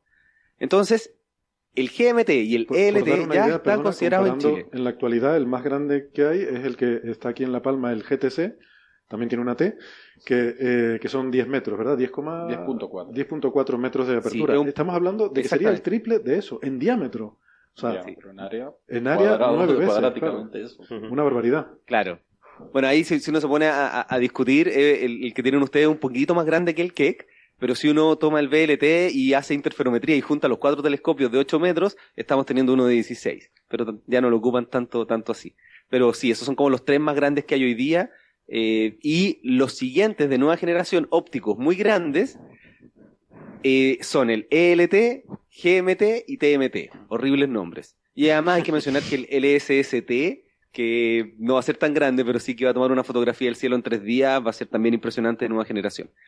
Entonces, en Chile ya estaban listos el ELT en Cerro Armazones, que va a ser el telescopio más grande porque va a tener casi 40 metros, el GMT de 24, que va a estar en Cerro Las Campanas, que es de Carnegie Institution, el ELT es de la ESO. Y eso iba a hacer que Chile tuviese, una vez que se construyesen todos estos observatorios, en torno al 70% del poder colector de luz. O sea, el área colectora, si sumamos todas las áreas, sobre un metro, porque si empezamos a sumar los que tienen menos de un metro, de verdad que no terminamos nunca, porque hay muchos telescopios pequeños. Chile va a llegar al 70% de toda el área colectora de luz. Ahora, lo que se acaba de anunciar no es que el TMT se viene directamente a Chile, que es lo que salió en algunas noticias acá, acá en Chile, sino que se abren las posibilidades de que vaya a otros lugares. Y está dentro de estos lugares, obviamente, Chile, México y las Islas Canarias, porque son lugares muy buenos donde se puede instalar, debido a que en Hawái les negaron el permiso. Permiso que ya les habían entregado, pero que con todas las protestas de la misma gente en Hawái, que están instalados en Mauna Kea, que es esta montaña maravillosa, El, el tema es, Sí. eh, esto por cierto, me gustaría comentar que lo, lo estuvimos hablando en nuestro episodio número 4, eh, prácticamente en la prehistoria de, de nuestro programa, de, que lo emitimos en mayo. Estuvimos hablando de este tema, ¿no? Porque además eh, estamos hablando también del- de un gran telescopio solar que se está construyendo en Hawái, estadounidense. Eh, y, y nada, estuvimos habla- hablando con el director de, de ese proyecto y hablamos precisamente del TMT, ¿no? Y comentamos, esto, bueno, es una opinión personal mía lo que voy a decir aquí, eh, que mm, lo habían llevado muy mal porque resulta que en Hawái hay que tener en cuenta que las montañas son sitios sagrados, La- las altas montañas para los nativos hawaianos, ¿no? Y entonces, claro, a los astrónomos nos interesan las montañas en Hawái, en Canarias, en Chile, porque son los sitios donde mejor se puede observar el universo. Eh, pero tú no puedes llegar allí y cargarte una montaña, mm, en fin, sin tener en cuenta que va a haber gente que eso le, va a molestar mucho y, y entonces hay que hacer las cosas con una cierta sensibilidad, ¿no? Y yo creo que en el caso particular del TMT no se tuvo suficiente cuidado en respetar las culturas locales y eso derivó en muchos problemas. En ¿no? general, todo Mauna Kea Mira. siempre han tenido muchos problemas, ¿no? O sea, casi todos los telescopios que han colocado allí han tenido problemas con los nativos, ¿no? Fíjate, a modo anecdótico, el telescopio este solar, que se está construyendo ya sin ningún problema y tal, que es cierto que no es tan grande, pero ellos empezaron desde el principio, lo primero que hicieron fue negociar con las comunidades indígenas. Para hacerles una idea, yo creo que el, el NSO, que es el, el instituto que está construyendo ese telescopio, debe ser la única institución científica en el mundo que tiene un sacerdote en su nómina. ¿eh? Tienen, a un, tienen un sacerdote eh, hawaiano que va allí todas las mañanas a bendecir el sitio y a hacer las ceremonias que tienen que hacer, no sé qué, para eh, unos rituales para que aquello se pueda hacer de forma que sea compatible un poco con el respeto a, a los dioses y, y a las tradiciones que tienen ellos allí, ¿no? Eh, Sí, mira, bueno, igual quiero acotar, yo conversé bastante con la gente de TMT, sobre todo con Ángel Otárola, que es un chileno que está ahora de Senior Scientist. He conversado hace mucho tiempo con él, de hecho tengo un episodio del podcast. Ellos sí han llevado muy bien todo, todo este tema, lo que pasa es que ha sido muy difícil conversar con, la, con los nativos porque no están agrupados de ninguna forma, entonces ellos acudieron al Estado para que les diera el permiso. Ellos quisieron hacer todo de, forma, de la mejor forma posible, de hecho tienen un sitio web que se llama unakea.tmt.org donde hablan cómo se va a proteger el sitio, cómo se va a proteger todo lo que, todo lo que se está haciendo allá. De hecho, no lo van a construir en la, en la cima, sino que iba a estar un poquito más abajo, porque estamos hablando que era como un edificio de 18 pisos. Eh, de verdad que lo trataron muy bien.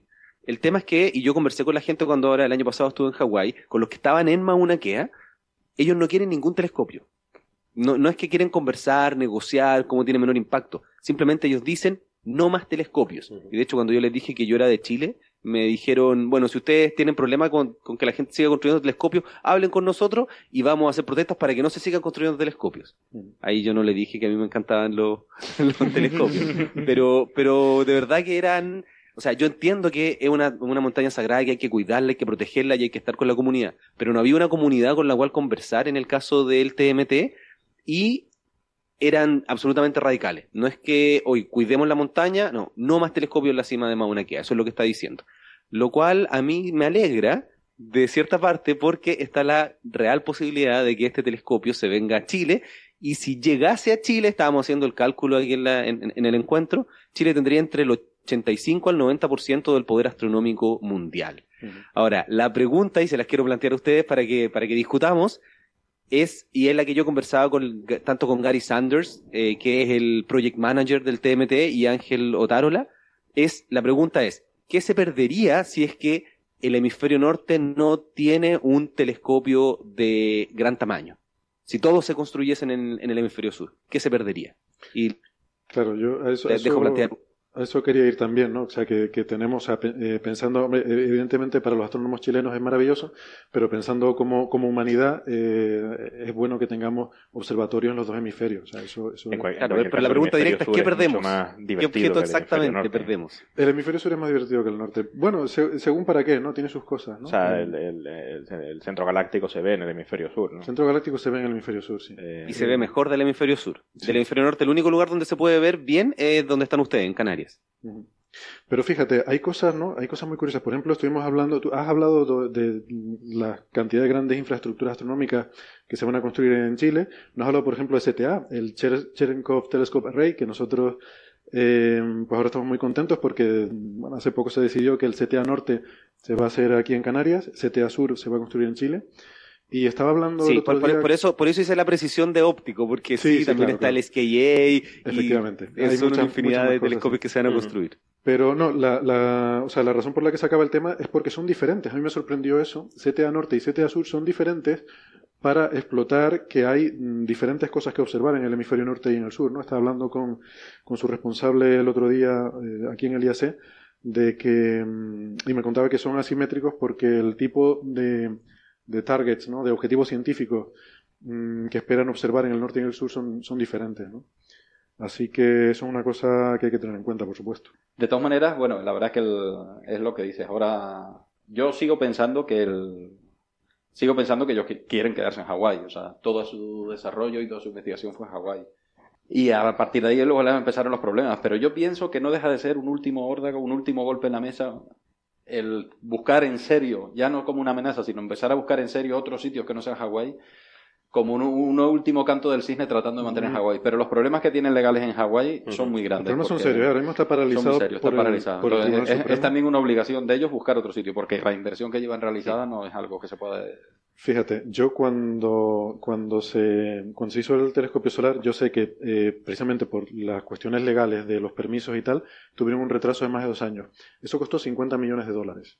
50 millones de dólares, un retraso de dos años, sobre un proyecto de algo más de 300 millones de euros. Es que, es, Yo, yo he estado haciendo el calculito. es que El- los telescopios nocturnos son mucho más caros, entonces el 50 TMT millones de no, dólares es No, no, pero es que eso es lo que voy. El TMT es un proyecto mucho más caro, son 1.400 millones de Sí, dólares. sí, son otros 1.400 órdenes. millones de dólares. un retraso, si simplemente extrapolando esa cifra, el retraso de tres años que ellos ya, con el que ya cuentan, son 300, bueno, 280 millones de dólares. 280 millones de dólares solamente por un retraso de dos años en la construcción, ¿no? O sea, eh, es, un, es un disparate. Yo no creo que estén dispuestos a... Porque es que nadie te garantiza que después de estos tres años vas a poder construir en, eh, en Hawái. O sea que yo Sí, creo que yo creo que lo están considerando seriamente. ¿eh? No es solo Sí, un órdago que también Sí, es una sí, forma no, de meter presión, de hecho, lo están pero- considerando seriamente porque se han puesto a buscar sitios. Ujú. Tienen Sí, lo que sitio- sucede es que se demoraron cinco años en tener el permiso de construcción en Hawái. Y ahora que se los negaron, no van a esperar otros cinco años más. Entonces, hace un par de semanas ya decidieron empezar a buscar en otros lugares. De hecho, aprovecharon esta reunión para hacer el anuncio a la comunidad chilena y también fueron a mirar lugares. Eso yo no sé si lo puedo mencionar porque era como algo ahí que, me- que, me, que me comentaron, pero sí estuvieron viendo los lugares, que además ya tienen muchos estudios, y estuvieron haciendo años de años de estudio aquí en Chile. Es una Sí, bueno, yo los quería, o sea, se está yo los quería invitar a que, a vieran el video que yo realicé donde aparece Gary Sanders, eh, que es el Astrovlog 7 en YouTube, porque ahí hacen el anuncio, como que lo, estaba en otros lugares, pero más como rumor. Y, y sí, o sea, yo también me pregunto lo mismo de eh, si. A mí me encantaría que estuviese en Chile, obviamente, porque soy chileno y porque eh, la gente que está en Chile haciendo ciencia tiene el 10% de uso de todos los telescopios. Pero igual me, me, me salta la pregunta si es que vamos a perder algo si es que llegase a construirse Chile. Y no creo poder responderla de forma, de forma inmediata. Y lo otro que quería acotar es que si se llegase a construir va a ser en algún lugar, o sea, ellos quieren empezar a construir el 2018, ya. Entonces, no pueden darse el tiempo de buscar nuevos sitios. O sea, los sitios que están mirando nuevamente son los sitios donde ya tienen estudios de zinc, de condiciones climáticas, de vapor de agua, de todo lo que, lo que se necesita. No pueden buscar y hacer todo de cero porque eso toma por lo menos 10 años. Claro, sí, no, eso ya, eso ya está todo súper estudiado y además Sí. estos sitios, los sospechosos habituales ya están súper estudiados, seguro. Eh, bueno, yo me gustaría ir pasando de tema entonces porque se nos, se nos va echando el tiempo encima. Pues Ricardo, eh, muchas gracias por traernos esta información. Eh, te, en fin, dejamos que vuelvas a, tu- a tus ocupaciones eh, y esperamos contar con, con tus informaciones en el futuro. Gracias. Sí, muchas gracias. Quería decir también que espero mañana eh, publicar un episodio con el encargado de la ESO en Chile, donde también hablamos del ELT.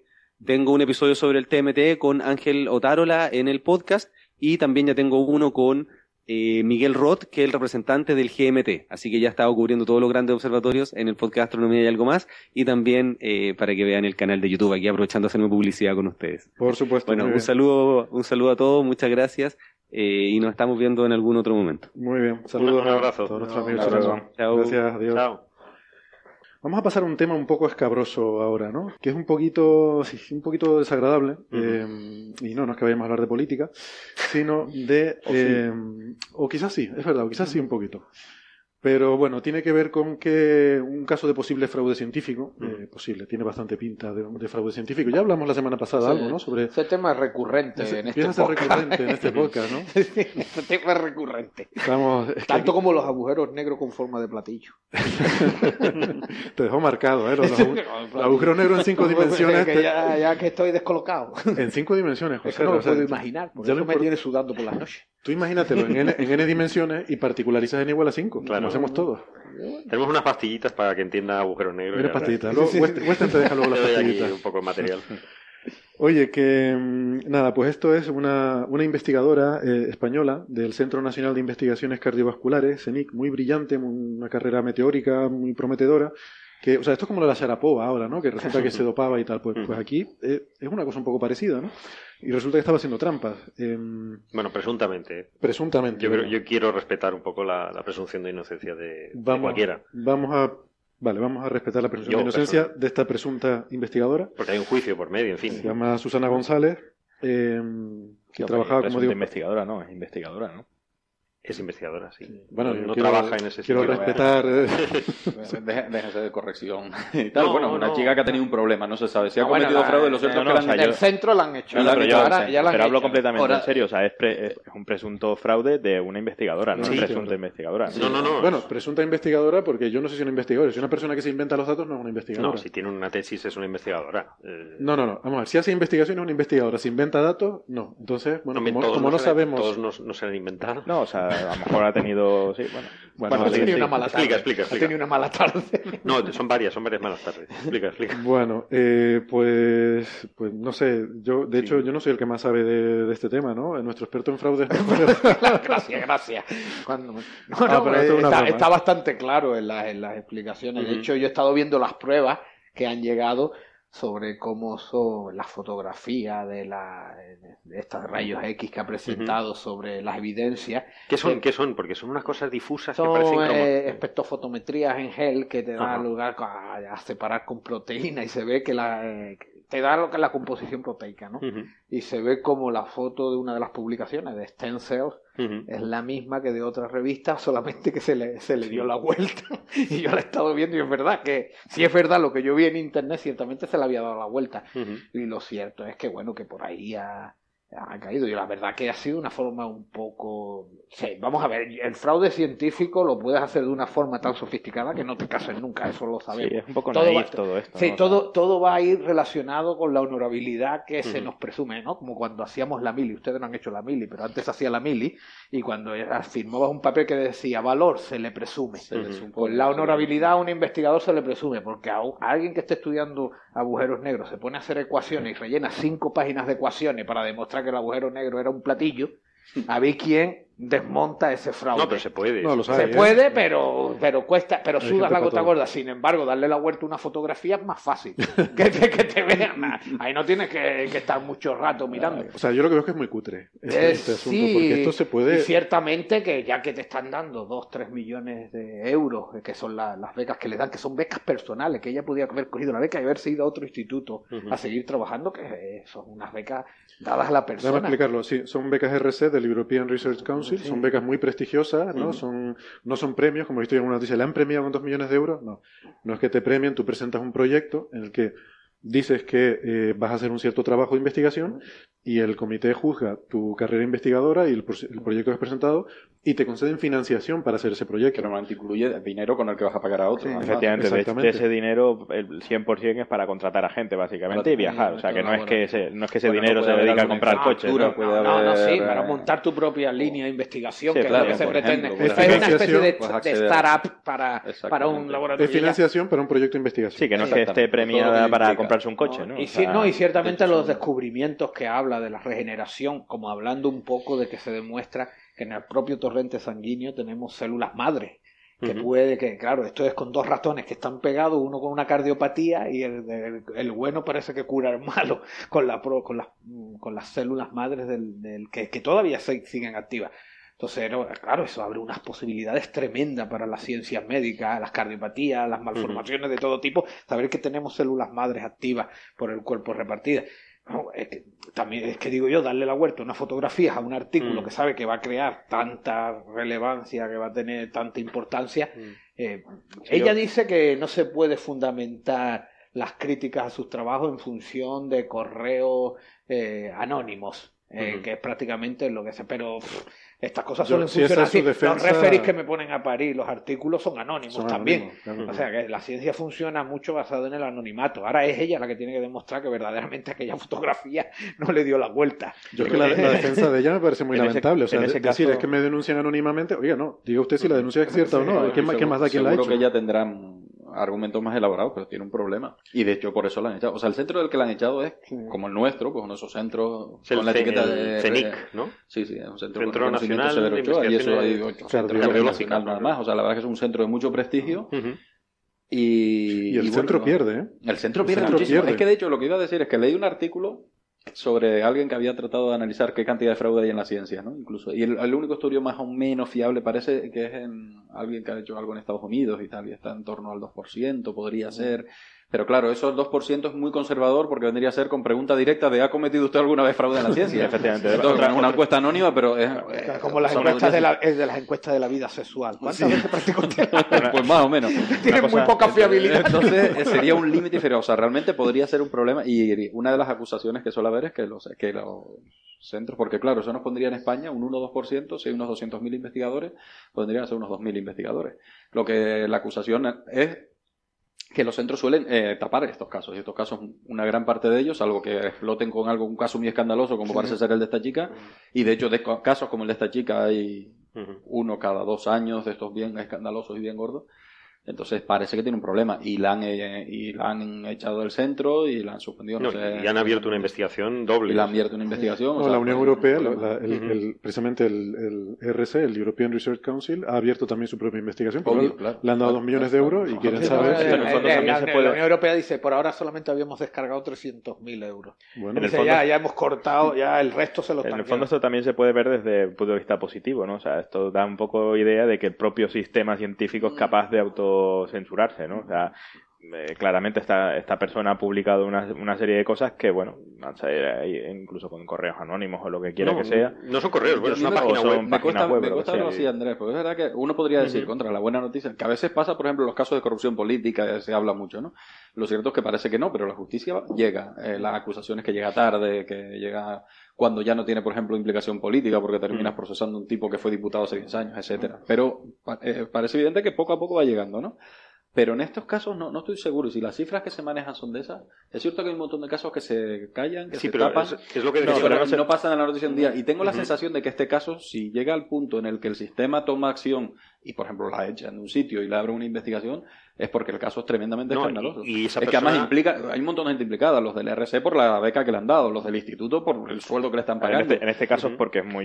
y los de las revistas que le han publicado las investigaciones, En este tienen caso publicaciones hay en Nature y en no sé dónde. O sea, cantidades hasta de aquí- dinero considerables de Claro, medio, ¿no? Y por eso entiendo que esto ha salido a la prensa y todo. Y, Ujú. y todo. Hay, hay, hay unos Hay- fuertes hay- incentivos a, a- a- a que estas cosas se produzcan, porque si sabes que eres capaz de colocar unas publicaciones en las revistas mejores, y Mm. esto solamente lo consigues hoy en día con resultados espectaculares, la presión que hay sobre los investigadores Sí, es es que muy tentadora, es muy tentadora, y yo creo que el riesgo está minimizado, porque en Yo- este caso yo creo que es que si, que si modificas un poquito la fotografía, que no se ve que Eso- solamente que le has dado la vuelta, Eso es lo que yo estaba pensando, porque es tan burdo. El... A mí es que me da mucha pena este caso. eh, Pena en los dos sentidos. Es decir, si es un error, eh, me da una pena inmensa, porque lo único que tiene esta chica como investigadora, como tenemos todos, es la honorabilidad. Si no tienes, si se pierde eso, pierdes todo.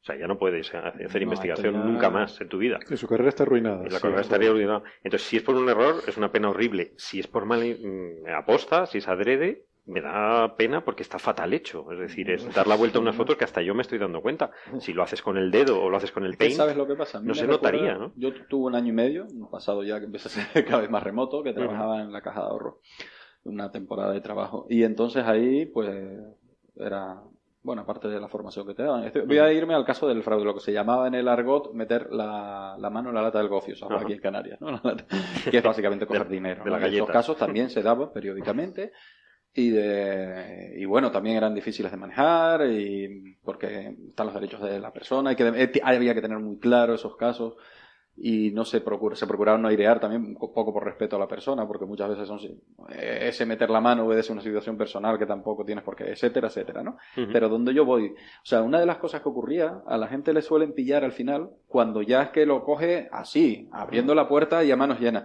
porque mm, eso es cuando lo has hecho ya muchas veces. Entonces la sensación de impunidad Claro, es que te confías y te vas confiando. a- Y entonces, si esta chica es capaz de hacer ese tipo de cambio, es probable que estés en una dinámica en la que ya no te has dado cuenta de que lo que estás haciendo es realmente burdo. Es que esto te- también Claro. pone un poco de manifiesto un problema que hay en el, en el sistema científico y es la reproducibilidad de los, de los Claro. resultados. ¿no? O sea que eh, si el número eh, realmente ese del 2% que tú decías de real, fraude real, eh, el número de, de trabajos que no se pueden reproducir sube a 50% probablemente. ¿no?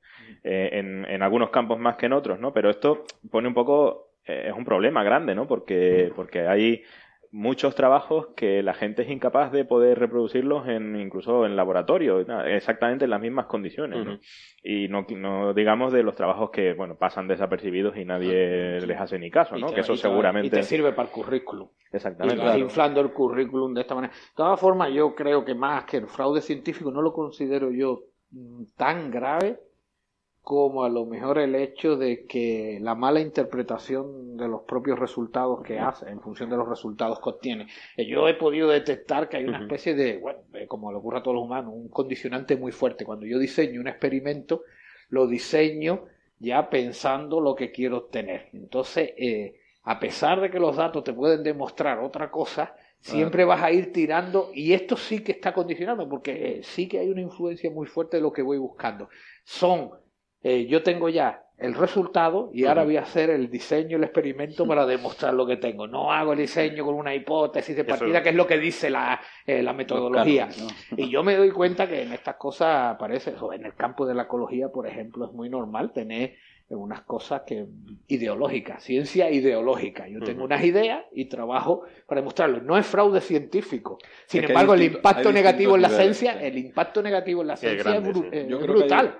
Hay dos niveles, que es la, la diferencia entre el, el fraude y la mala praxis o la chapuza, sin más. Porque, y una de las cosas que subyace, es que hay, bueno, es que este tema tiene muchísimas derivadas. Uno es el que tú, José, decías antes, o dabas un poco a entender, ¿no? La presión que existe sobre publicar. Porque al final, el currículum, la carrera, per- es que al final, el éxito de la carrera o el prestigio de la carrera profesional no está basada en la calidad de tus trabajos, sino en la calidad del que te publica los trabajos. De tal manera que si se la cuela, has triunfado. Entonces, el objetivo no es hacer un buen trabajo, sino un trabajo que seas capaz de publicar en una revista contra más impacto. Y estas eh, son de las revistas Impacto Argot, o sea, eran prestigio y tal. Nature, Entonces, o sea, claro, que- la claro. chica tiene nada. Por cierto, que a Nature se la han colado de ese. Porque es una revista científica que lleva al límite esta filosofía. Es la solo publican noticias de impacto. Lo van De hecho, publican básicamente letter, que es un, con un formato de artículo científico especialmente corto, que no requiere tanto Las- rigor en su las exposición. meto- sino las a- metodologías casi no aparecen. Claro, es bajar el resultado. Están, ocultas. Es que hay una diferencia, en, español no sé exactamente cómo se, cómo, cuál es la diferencia, ¿no? Pero las revistas científicas más profesionales y revistas como Nature o Science en inglés se llaman diferente, ¿no? Son los journals son normalmente claro, claro. verdad y estos son más bien un magazine, ¿no? No, no, donde son un magazine, donde que- la que gente es el, el equivalente de Lola, digamos, ¿no? Sí, o sea, sí. de que Sí, pero cuenta son las las que cosas. tienen el impacto de verdad. O sea, tú Claro. con tres Nature te Yo, garantizas no, un El curricularmente. problema es que muchas de estas cosas, como estas becas RC súper prestigiosas y eso tal, se dan en función de cuántos trabajos de tienes estas Claro, claro. cosas de alto O impacto. sea, tiene un fondo es una pe- Yo, me, yo me estoy- gustaría plantearle una, una pregunta sobre esto, ¿no? Eh, ya que estamos hablando de este tema, y efectivamente, dice Julio, hay muchísimas derivadas, a lo mejor otro día nos podemos extender más. Pero eh, por la coincidencia esta con lo de Sarapova en el mundo del tenis, con el doping en el mundo del deporte, que eso hoy en día es delito. ¿eh? En. España y en muchos países, el, el este, hacer este fraude en deporte se considera delito. Yo pregunto, este tipo de fraude científico, tú te inventas resultados donde tú estás, ¿esto debería ser delito? Claro, claro que sí. sí, Bueno, pero. Te están entonces- pagando un sueldo y, muchas, y en, en Europa ese sueldo es público, un gua- 99%. Voy a retorcer un poco el argumento. No, de- después, pero sí o No, no, prim- no, primero sí o no. voy- voy- no. Voy voy a decir que no por una sencilla razón. Consideramos delito muchas de las músicas que disfrutamos se hayan obtenido gracias a los efectos de sustancias psicotrópicas. No, me refiero- Mucha me de la literatura que ha servido para ganar fraude. no, dinero. estamos hablando del fraude. No, de estoy hablando si del el fraude. Yo, yo separo la, en, la en el deporte es este fraude caso, escribir- usar doping. Y en la música, porque yo a lo mejor Ah, me bueno, tomo algo. el- no, yo estaba hablando por el Vale, lado- ese, ese es otro, ese es No, otro, pero ese es otro Pero debate. da no, igual, no, no, que el inclu- deporte. en- incluso en ese caso tú puedes escribir un artículo bajo los efectos del LSD mientras tenga una, cier- una consistencia interna como puede tener la música que puede hacer bajo los efectos del LSD, no hay ningún problema, ¿no? El problema es eh, que hagas algo que esté mal, ¿no? Pero A ver, ya haciendo- sea con- ya sea con- Adrede, claro. Es la No, yo no. O sea, tú te puedes es- equivocarse, es lo que se espera de, de- de ti, ¿no? O sea, Da igual que hagas que- cosas y te equivoques. Equivocarse incluso porque has sido un chapucero. Está. Porque estás sesgado en tu experimento. Eso puede ocurrir. Y eso te puede desprestigiar profesionalmente, pero eso no te condena, claro. Lo que es condenar es decir, contra este año me hacen falta tres papers y me los invento o se los copio a otro. Mm. Eso a sabiendas Eso es sí. fraude. Eso es a lo que Fraude, yo me fraude, refiero. No, no error, fraude. Eso es fraude. Debería ser delito. Sí, lo que pasa que entonces habría que crear como el Tribunal eh, Superior de Deportes, ¿no? Habría que Mm. crear un Tribunal Superior de Vale, vale. Investigadores o algo Sería- así. Algo hay de eso, ¿no? Carlos, yo en mi caso, creo que esto es peor, esto es peor que el doping. Entonces, si el doping es, pues lo, con más razón, ¿no? Eh, esto es irse en contra del método científico y no solamente el dinero público, que efectivamente es, un, es tirar el dinero público a la basura. Eh, da igual si te lo has metido en el bolsillo o lo has, lo has quemado. Eh, es muy grave. Otra cosa es que haya que hacer tribunales, porque yo creo que la pena que lleva es que no va a poder volver a ejercer. Yo creo que la pena ya está. Pero el propio sistema ya la va, La va a expulsar. No, no, no, no estoy de acuerdo. no. Es que esto, que es otro tema, otra de las derivadas y no quiero abrirlas, pero esto de que la pena ya es suficiente, no podré volver a ejercer, eso no es una pena suficiente ni de broma, porque parece como que la carrera científica está cargada de ese virtuosismo que nos separa de cualquier otra carrera profesional. O sea, si tú eres un empleado de banca, como decía yo, y robas y tú condenas que no vas a poder volver a ejercer, pues guay, pues ejerzo otra cosa. No, ¿por, por qué? Porque se considera que es un trabajo y por lo tanto si te, no vas a volver a ejercer ese trabajo, pues haré otro. Eh, La condena tiene que tener una pena. O sea, no es solo ya no vas a poder volver a ser científico, qué terrible. Pues no, porque esto es un trabajo y por lo tanto, hombre, es evidente que tiene una carga motivacional muy grande y una carga Es de un poco- implicación personal. Es un poco como el caso este de, oficio, pero de los no deja de peri- ser un oficio. de los periodistas que no escriben sus propios artículos, que tienen Como otra la- gente que mira, se los es escribe. otro fraude, claro. En Pero ese tipo de fraude. En la política No, pero sí esto es es así, los distinto, y voy a decir- y- y ya. Voy, voy a decir por qué yo creo que, que- yo estoy de acuerdo con Carlos. Creo que es más grave que en el deporte por una razón sencilla. Es que es verdad, estás eh, defraudando el, el sueldo que están pagando, estás defraudando el dinero que te dan para hacer tu, tu investigación, pero es que estás eh, entorpeciendo el avance del conocimiento. No, O sea, no digamos ya que haya consecuencias en gente sobre la que ha hecho experimentos que hayan podido, hablamos el otro día de este, de este hombre que se le habían muerto pacientes.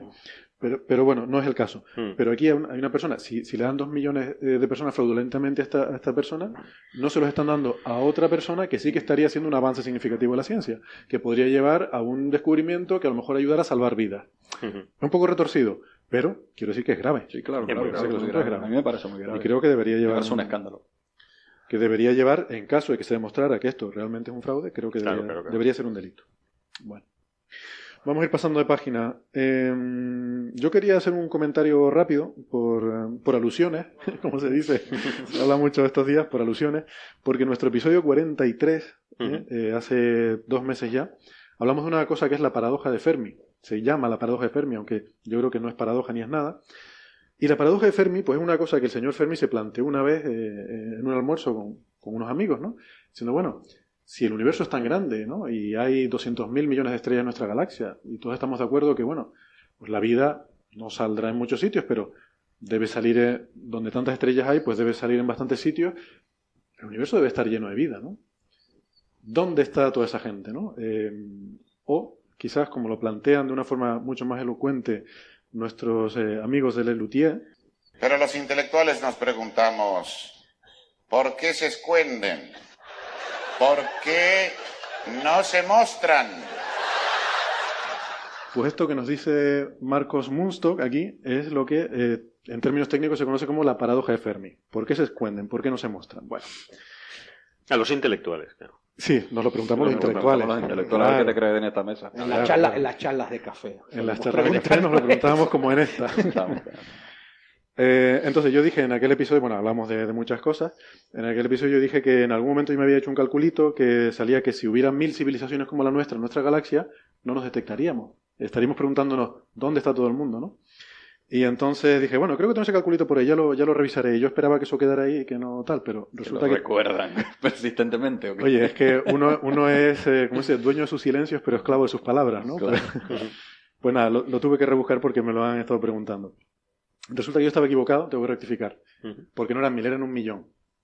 Si hubiera un millón de civilizaciones en nuestra galaxia, no sabríamos que existen las otras 999.999, un millón de civilizaciones como la nuestra. En Como este la- nivel. de En este nivel, como la nuestra. En este nivel Vamos a partir de esta hipótesis. Hay un millón de civilizaciones como la nuestra en la galaxia ahora mismo. El calculito es más o menos, por ponerlo así, es una cosa muy sencillita, estas de, de- de servilleta, ¿no? que nos gusta hacer a los científicos. Una cosa de orden de magnitud. Esa es la premisa básica. Un millón de civilizaciones como la nuestra. Bueno, resulta que en la galaxia, en un entorno mm, típicamente como donde estamos nosotros ahora, la densidad de estrellas es de 0,004 estrellas por año luz cúbico. Eso es poquísimo. ¿Vale? Eso quiere decir que hay una estrella cada 250 años luz cúbicos. O de otra forma, eh, si ponemos un cubo eh, que contiene una estrella y solo una en promedio, ese cubo tendría 6 años luz de eh, lado. ¿Vale? 6,3 años luz de lado. Vale. ¿Qué quiere decir esto? Esto es la clave del asunto. El espacio está muy, muy, muy vacío. Es verdad que es muy grande, es verdad que la galaxia es muy grande y que hay muchas más estrellas, pero estamos todos muy lejos unos de otros. Muy, muy lejos. Entonces, si hubiera un millón de civilizaciones, como en nuestra galaxia hay 200.000 millones de estrellas, querría decir que típicamente eh, pues hay 200.000 estrellas que albergan una civilización como la nuestra, según esta hipótesis. Ujú. 200.000 estrellas. Vale. Pues eso quiere decir que necesitaríamos tener 200.000 estrellas para que una de ellas tenga una civilización como la nuestra. Bueno, pues el cubo que contiene 200.000 estrellas en nuestra galaxia es un cubo que mide 50 millones de años luz cúbicos. O sea, que tiene un lado de 368 años luz. Vale, me estoy perdiendo un poco los números, pero el número importante es este. Redondeando, 350 años luz. Si hubiera un millón de civilizaciones como la nuestra, quiere decir que la más cerca estaría en promedio a 350 años luz de distancia. Ujú. 350 años luz de distancia, eso es lejos. Eso es lo que la luz tarda 350 años en recorrer. Pero no tan lejos. Tan lejos todavía. Para empezar, no sería ninguna de las estrellas que vemos a simple vista. O sea, cuando miramos así, ah, todas esas estrellas, bueno, ninguna de esas, si hubiera un millón de civilizaciones en la galaxia como la nuestra, ninguna de esas estaría habitada. Ninguna de las que vemos a simple vista. Entonces, eso que decimos de que, bueno, estarían viendo nuestras emisiones de radio, llevamos tal, bueno, para empezar no, porque hace 350 años, No aquí estábamos en el siglo XVII, serían 1650, Ujú. no emitíamos nada.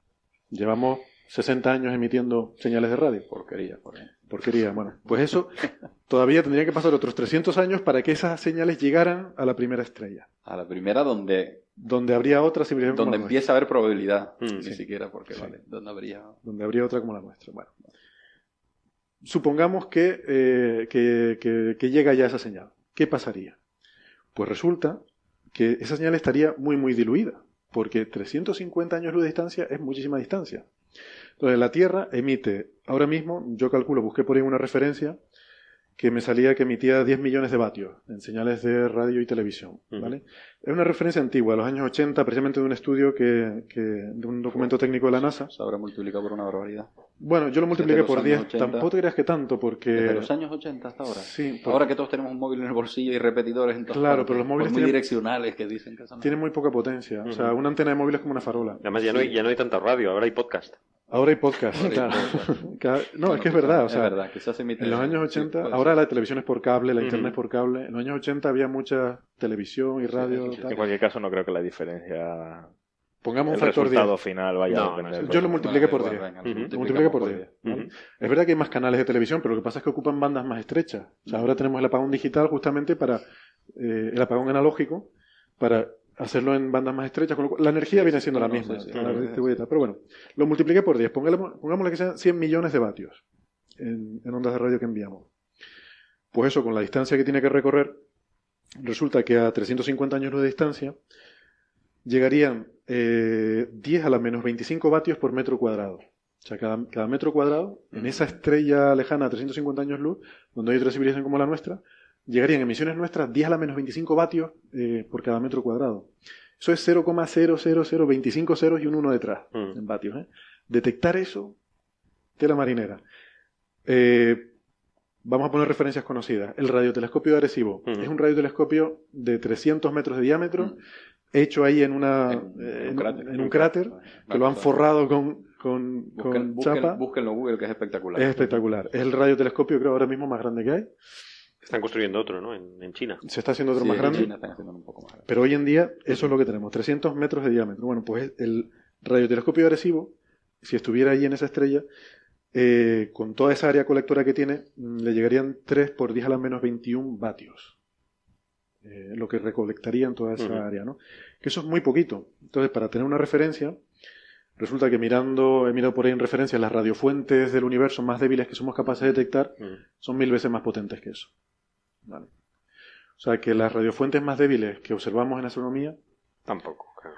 eh, Sí. la- la- el nivel que llegamos y tal, pues mm, que estamos un factor mil de Hay que tener en cuenta que los 300 años que van a tardar en llegar, nuestros hermanos de X civilizados serán 300 años más listos también. Serán tres años más listos. ya. Bueno, A pero entonces aplazamos el problema 300 años. A, a mí pero me sí. tranquiliza un poco, ¿sabes? Que, que cuando les llegue este podcast dentro de 300 años no lo van a escuchar. No lo van a no, la escuchar risa que les va a dar va a ser tremenda. ahí. Y después de vuelta, para cuando dicen, oye, que te detecté, vuelta a empezar. Esto- no, pero bueno, no, eso sería distinto, porque si tú ya dices, te detecté y ahora voy a por ti, ya no emito en No, ya difuso, ya voy directo a por ti. y te esto, puedo mandar esto es más. efectivamente, o sea, esto puesto en contexto, eh, sea, eh, es- sorprende, ¿no? Que haya tantos extraterrestres que nos visitan, tantos eh, ovnis, ¿no? Que hay por aquí, ¿no? No, que, se hayan molestado en venir aquí, ¿no?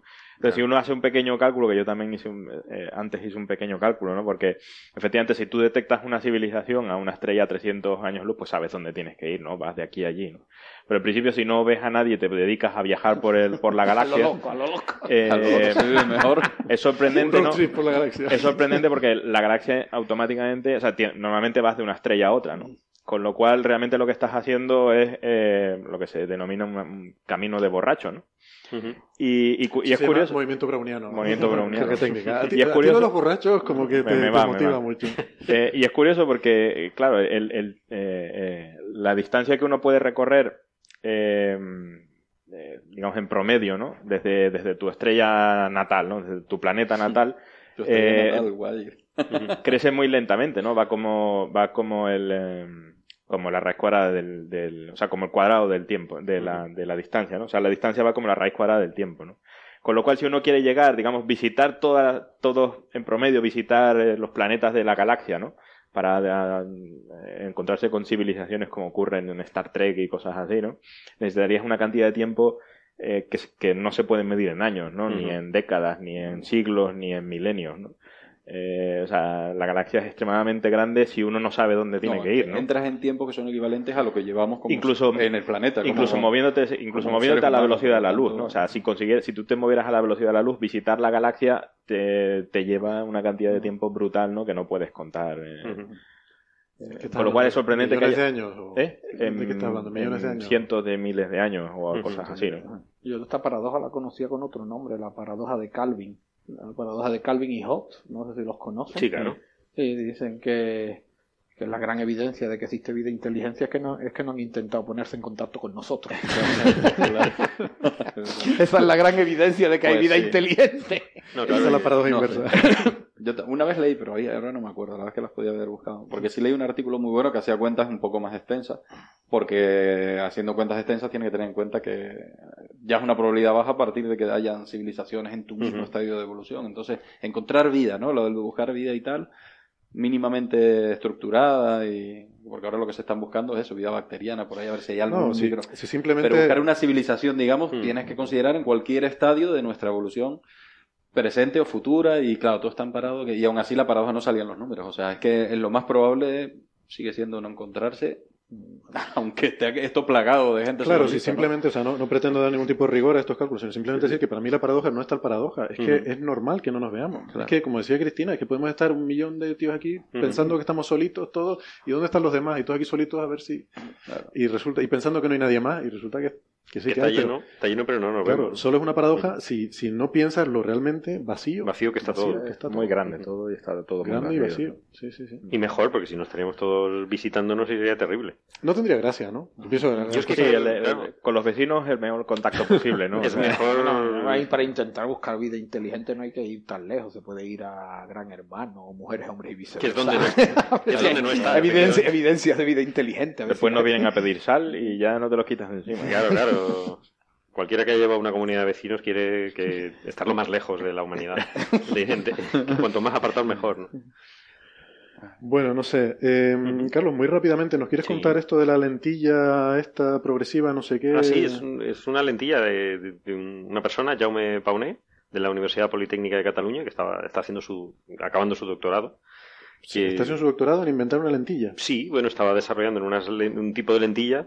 Ajá. eh, lo que pasa es que lleva muchos años, así lo que lleva el hacer el doctorado unos cuantos años. Lo que pasa es que estaban haciendo unas pruebas médicas que, que necesitan mucho tiempo, como sabe José Ra mejor que nosotros, en, en- en que eso se pueda usar, Ahora, ¿no? En el doctorado ahora va a tener menos tiempo, en tres años tiene que estar resuelto. No, está, está, acab- está acabado, está- es, es su doctorado. Tendrá tres años, más no tiene. Y lo, y lo que se dieron cuenta es en, en los niños que les estaban poniendo gafas para corregir la miopía, a aquellos niños que además tenían otro problema de, hipermetropía, de, ver mal también de cerca, las gafas progresivas que les ponían eh, les ayudaban, mientras se iban desarrollando lo- los chavales, a que cuando fuesen adultos tuviesen menos miopía. ¿no? Se, les corregía con gafas progresivas, se les corregía la miopía. Y, y no sabían muy bien por qué. Entonces estaba la hipótesis eh, que tú cuando corriges eh, la miopía, eh, estás corrigiendo el eje mm, donde estás viendo, es decir, donde estás enfocando. Pero es muy importante el resto de la luz que le está llegando a la retina, por los laterales. ¿no? Las lentillas ahora mismo que existen comerciales no corrigen eso, corrigen solamente en el eje. Entonces corrigen la, la miopía, pero eh, el ojo, de alguna forma, esa luz que le está llegando al, resto de lo que no es el centro del ojo, a la retina, al resto de la retina, el ojo se, entien- se tiende a expandir para compensar ese efecto y empeorando la miopía. Entonces, en, los chavales que, de 9 a 13 años, que es cuando eh, crece ¿no? la, miopía, y también en algún adulto, hasta los 16 años normalmente que se estabiliza, eh, si han- lo, lo- que han hecho es eh, hacer un, un tipo especial de- de- de lente de contacto, de lentillas, que se adapta a toda la córnea, ¿no? Y corrige también eh, no solamente lo que está en el eje, sino lo que, la- lo, lo que está fuera del eje, que llega a toda, a toda la retina Lo que pasa es que esto hay que hacerlo individualizado por persona para cada chaval o para cada persona. Hay que hacerle una, una lentilla medida para su córnea y eh, se- ese es lo que es lo que es lo que es la tesis y lo que ha patentado y, y lo que lleva varios años probando es que llegan a, co- a corregir el aumento de miopía en un 43%, que es muy notable, es decir, que, que no solamente están viendo mejor los chavales, sino que al final, cuando llegan a la edad adulta, han corregido su miopía en varias dioptrías. ¿no?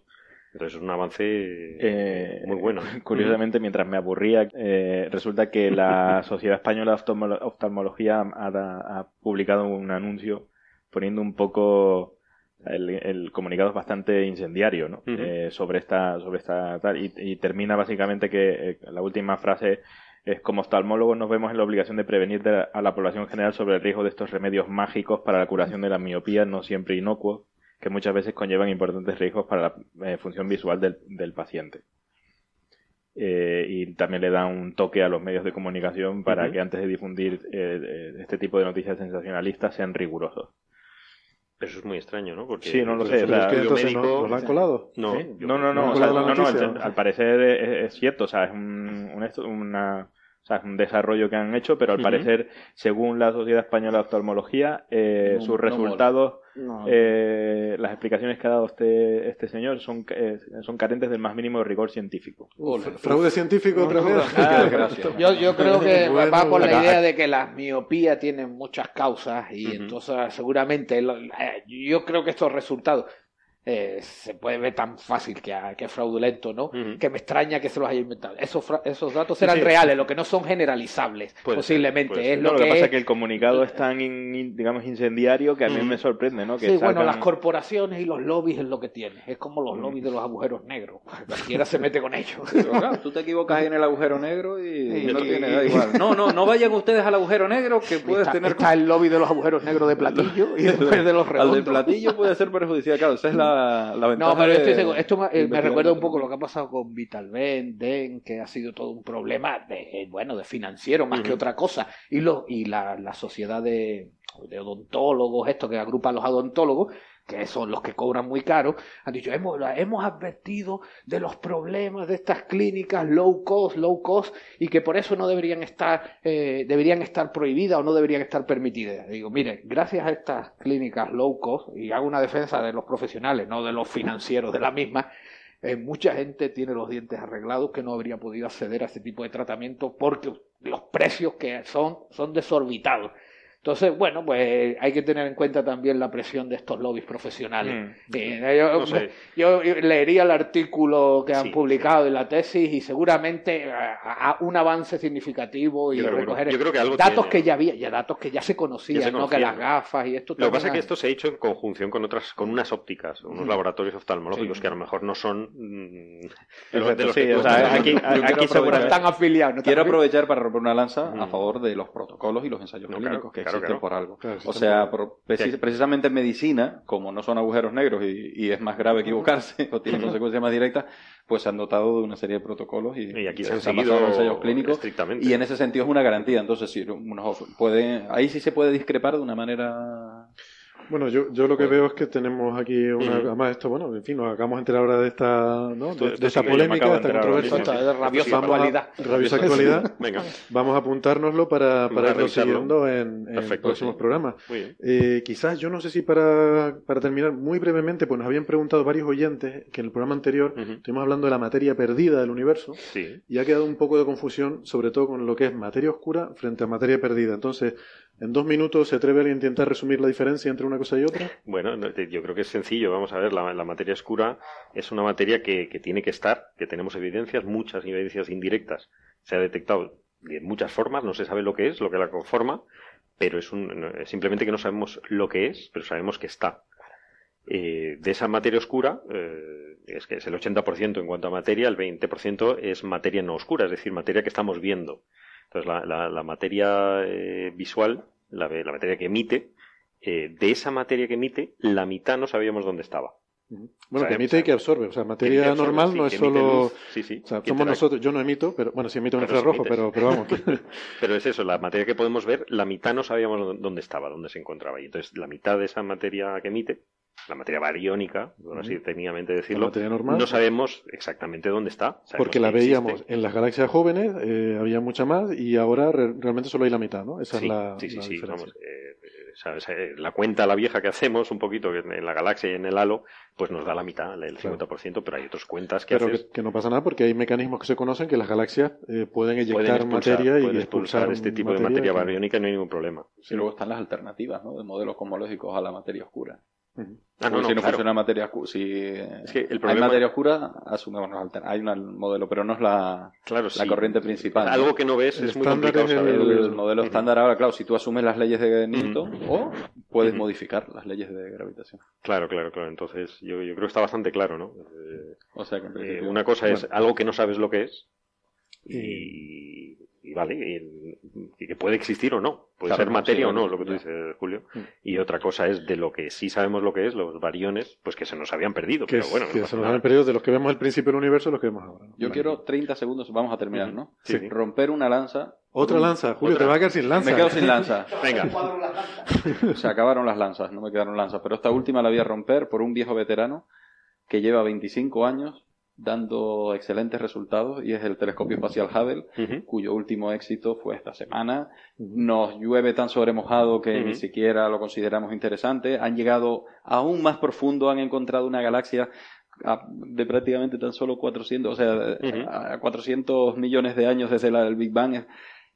Probablemente es la galaxia más, más lejana y por lo tanto más primitiva que hemos visto y tal. Y eso lo sigue dando el telescopio espacial Hubble, que desde 1990 lleva haciendo un trabajo excelente y ha sido un éxito.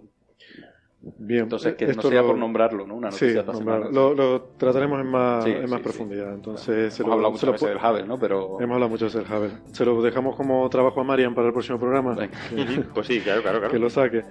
Pues, pues nada, entonces vamos a irlo dejando ya por aquí. Eh, la semana que viene más, eh, con Marian al volante, eh, pues ya como les dije yo voy a estar de viaje, pero ya me voy muy tranquilo, sabiendo Tú que, vete a- que esto está en buenas Tú manos. tienes entrevistas ya concertadas, ¿no? Yo, yo voy a ir a sí, voy a ir a Boulder, Colorado a una conferencia, pero me llevo tarea apuntado, me, me llevo trabajo apuntado para, para. Coffee Break, porque sí. yo creo que va a estar interesante, vamos a hacer algunas cositas allí que tienen que ver también con el programa y espero volver con, con la maleta llena de cosas interesantes que contar en los próximos programas. Muy bien, muy bien. Muy bien. Aquí estaremos. Pues nada, gracias, eh, nos vemos la semana que viene. Adiós. Venga, hasta luego. Hasta luego.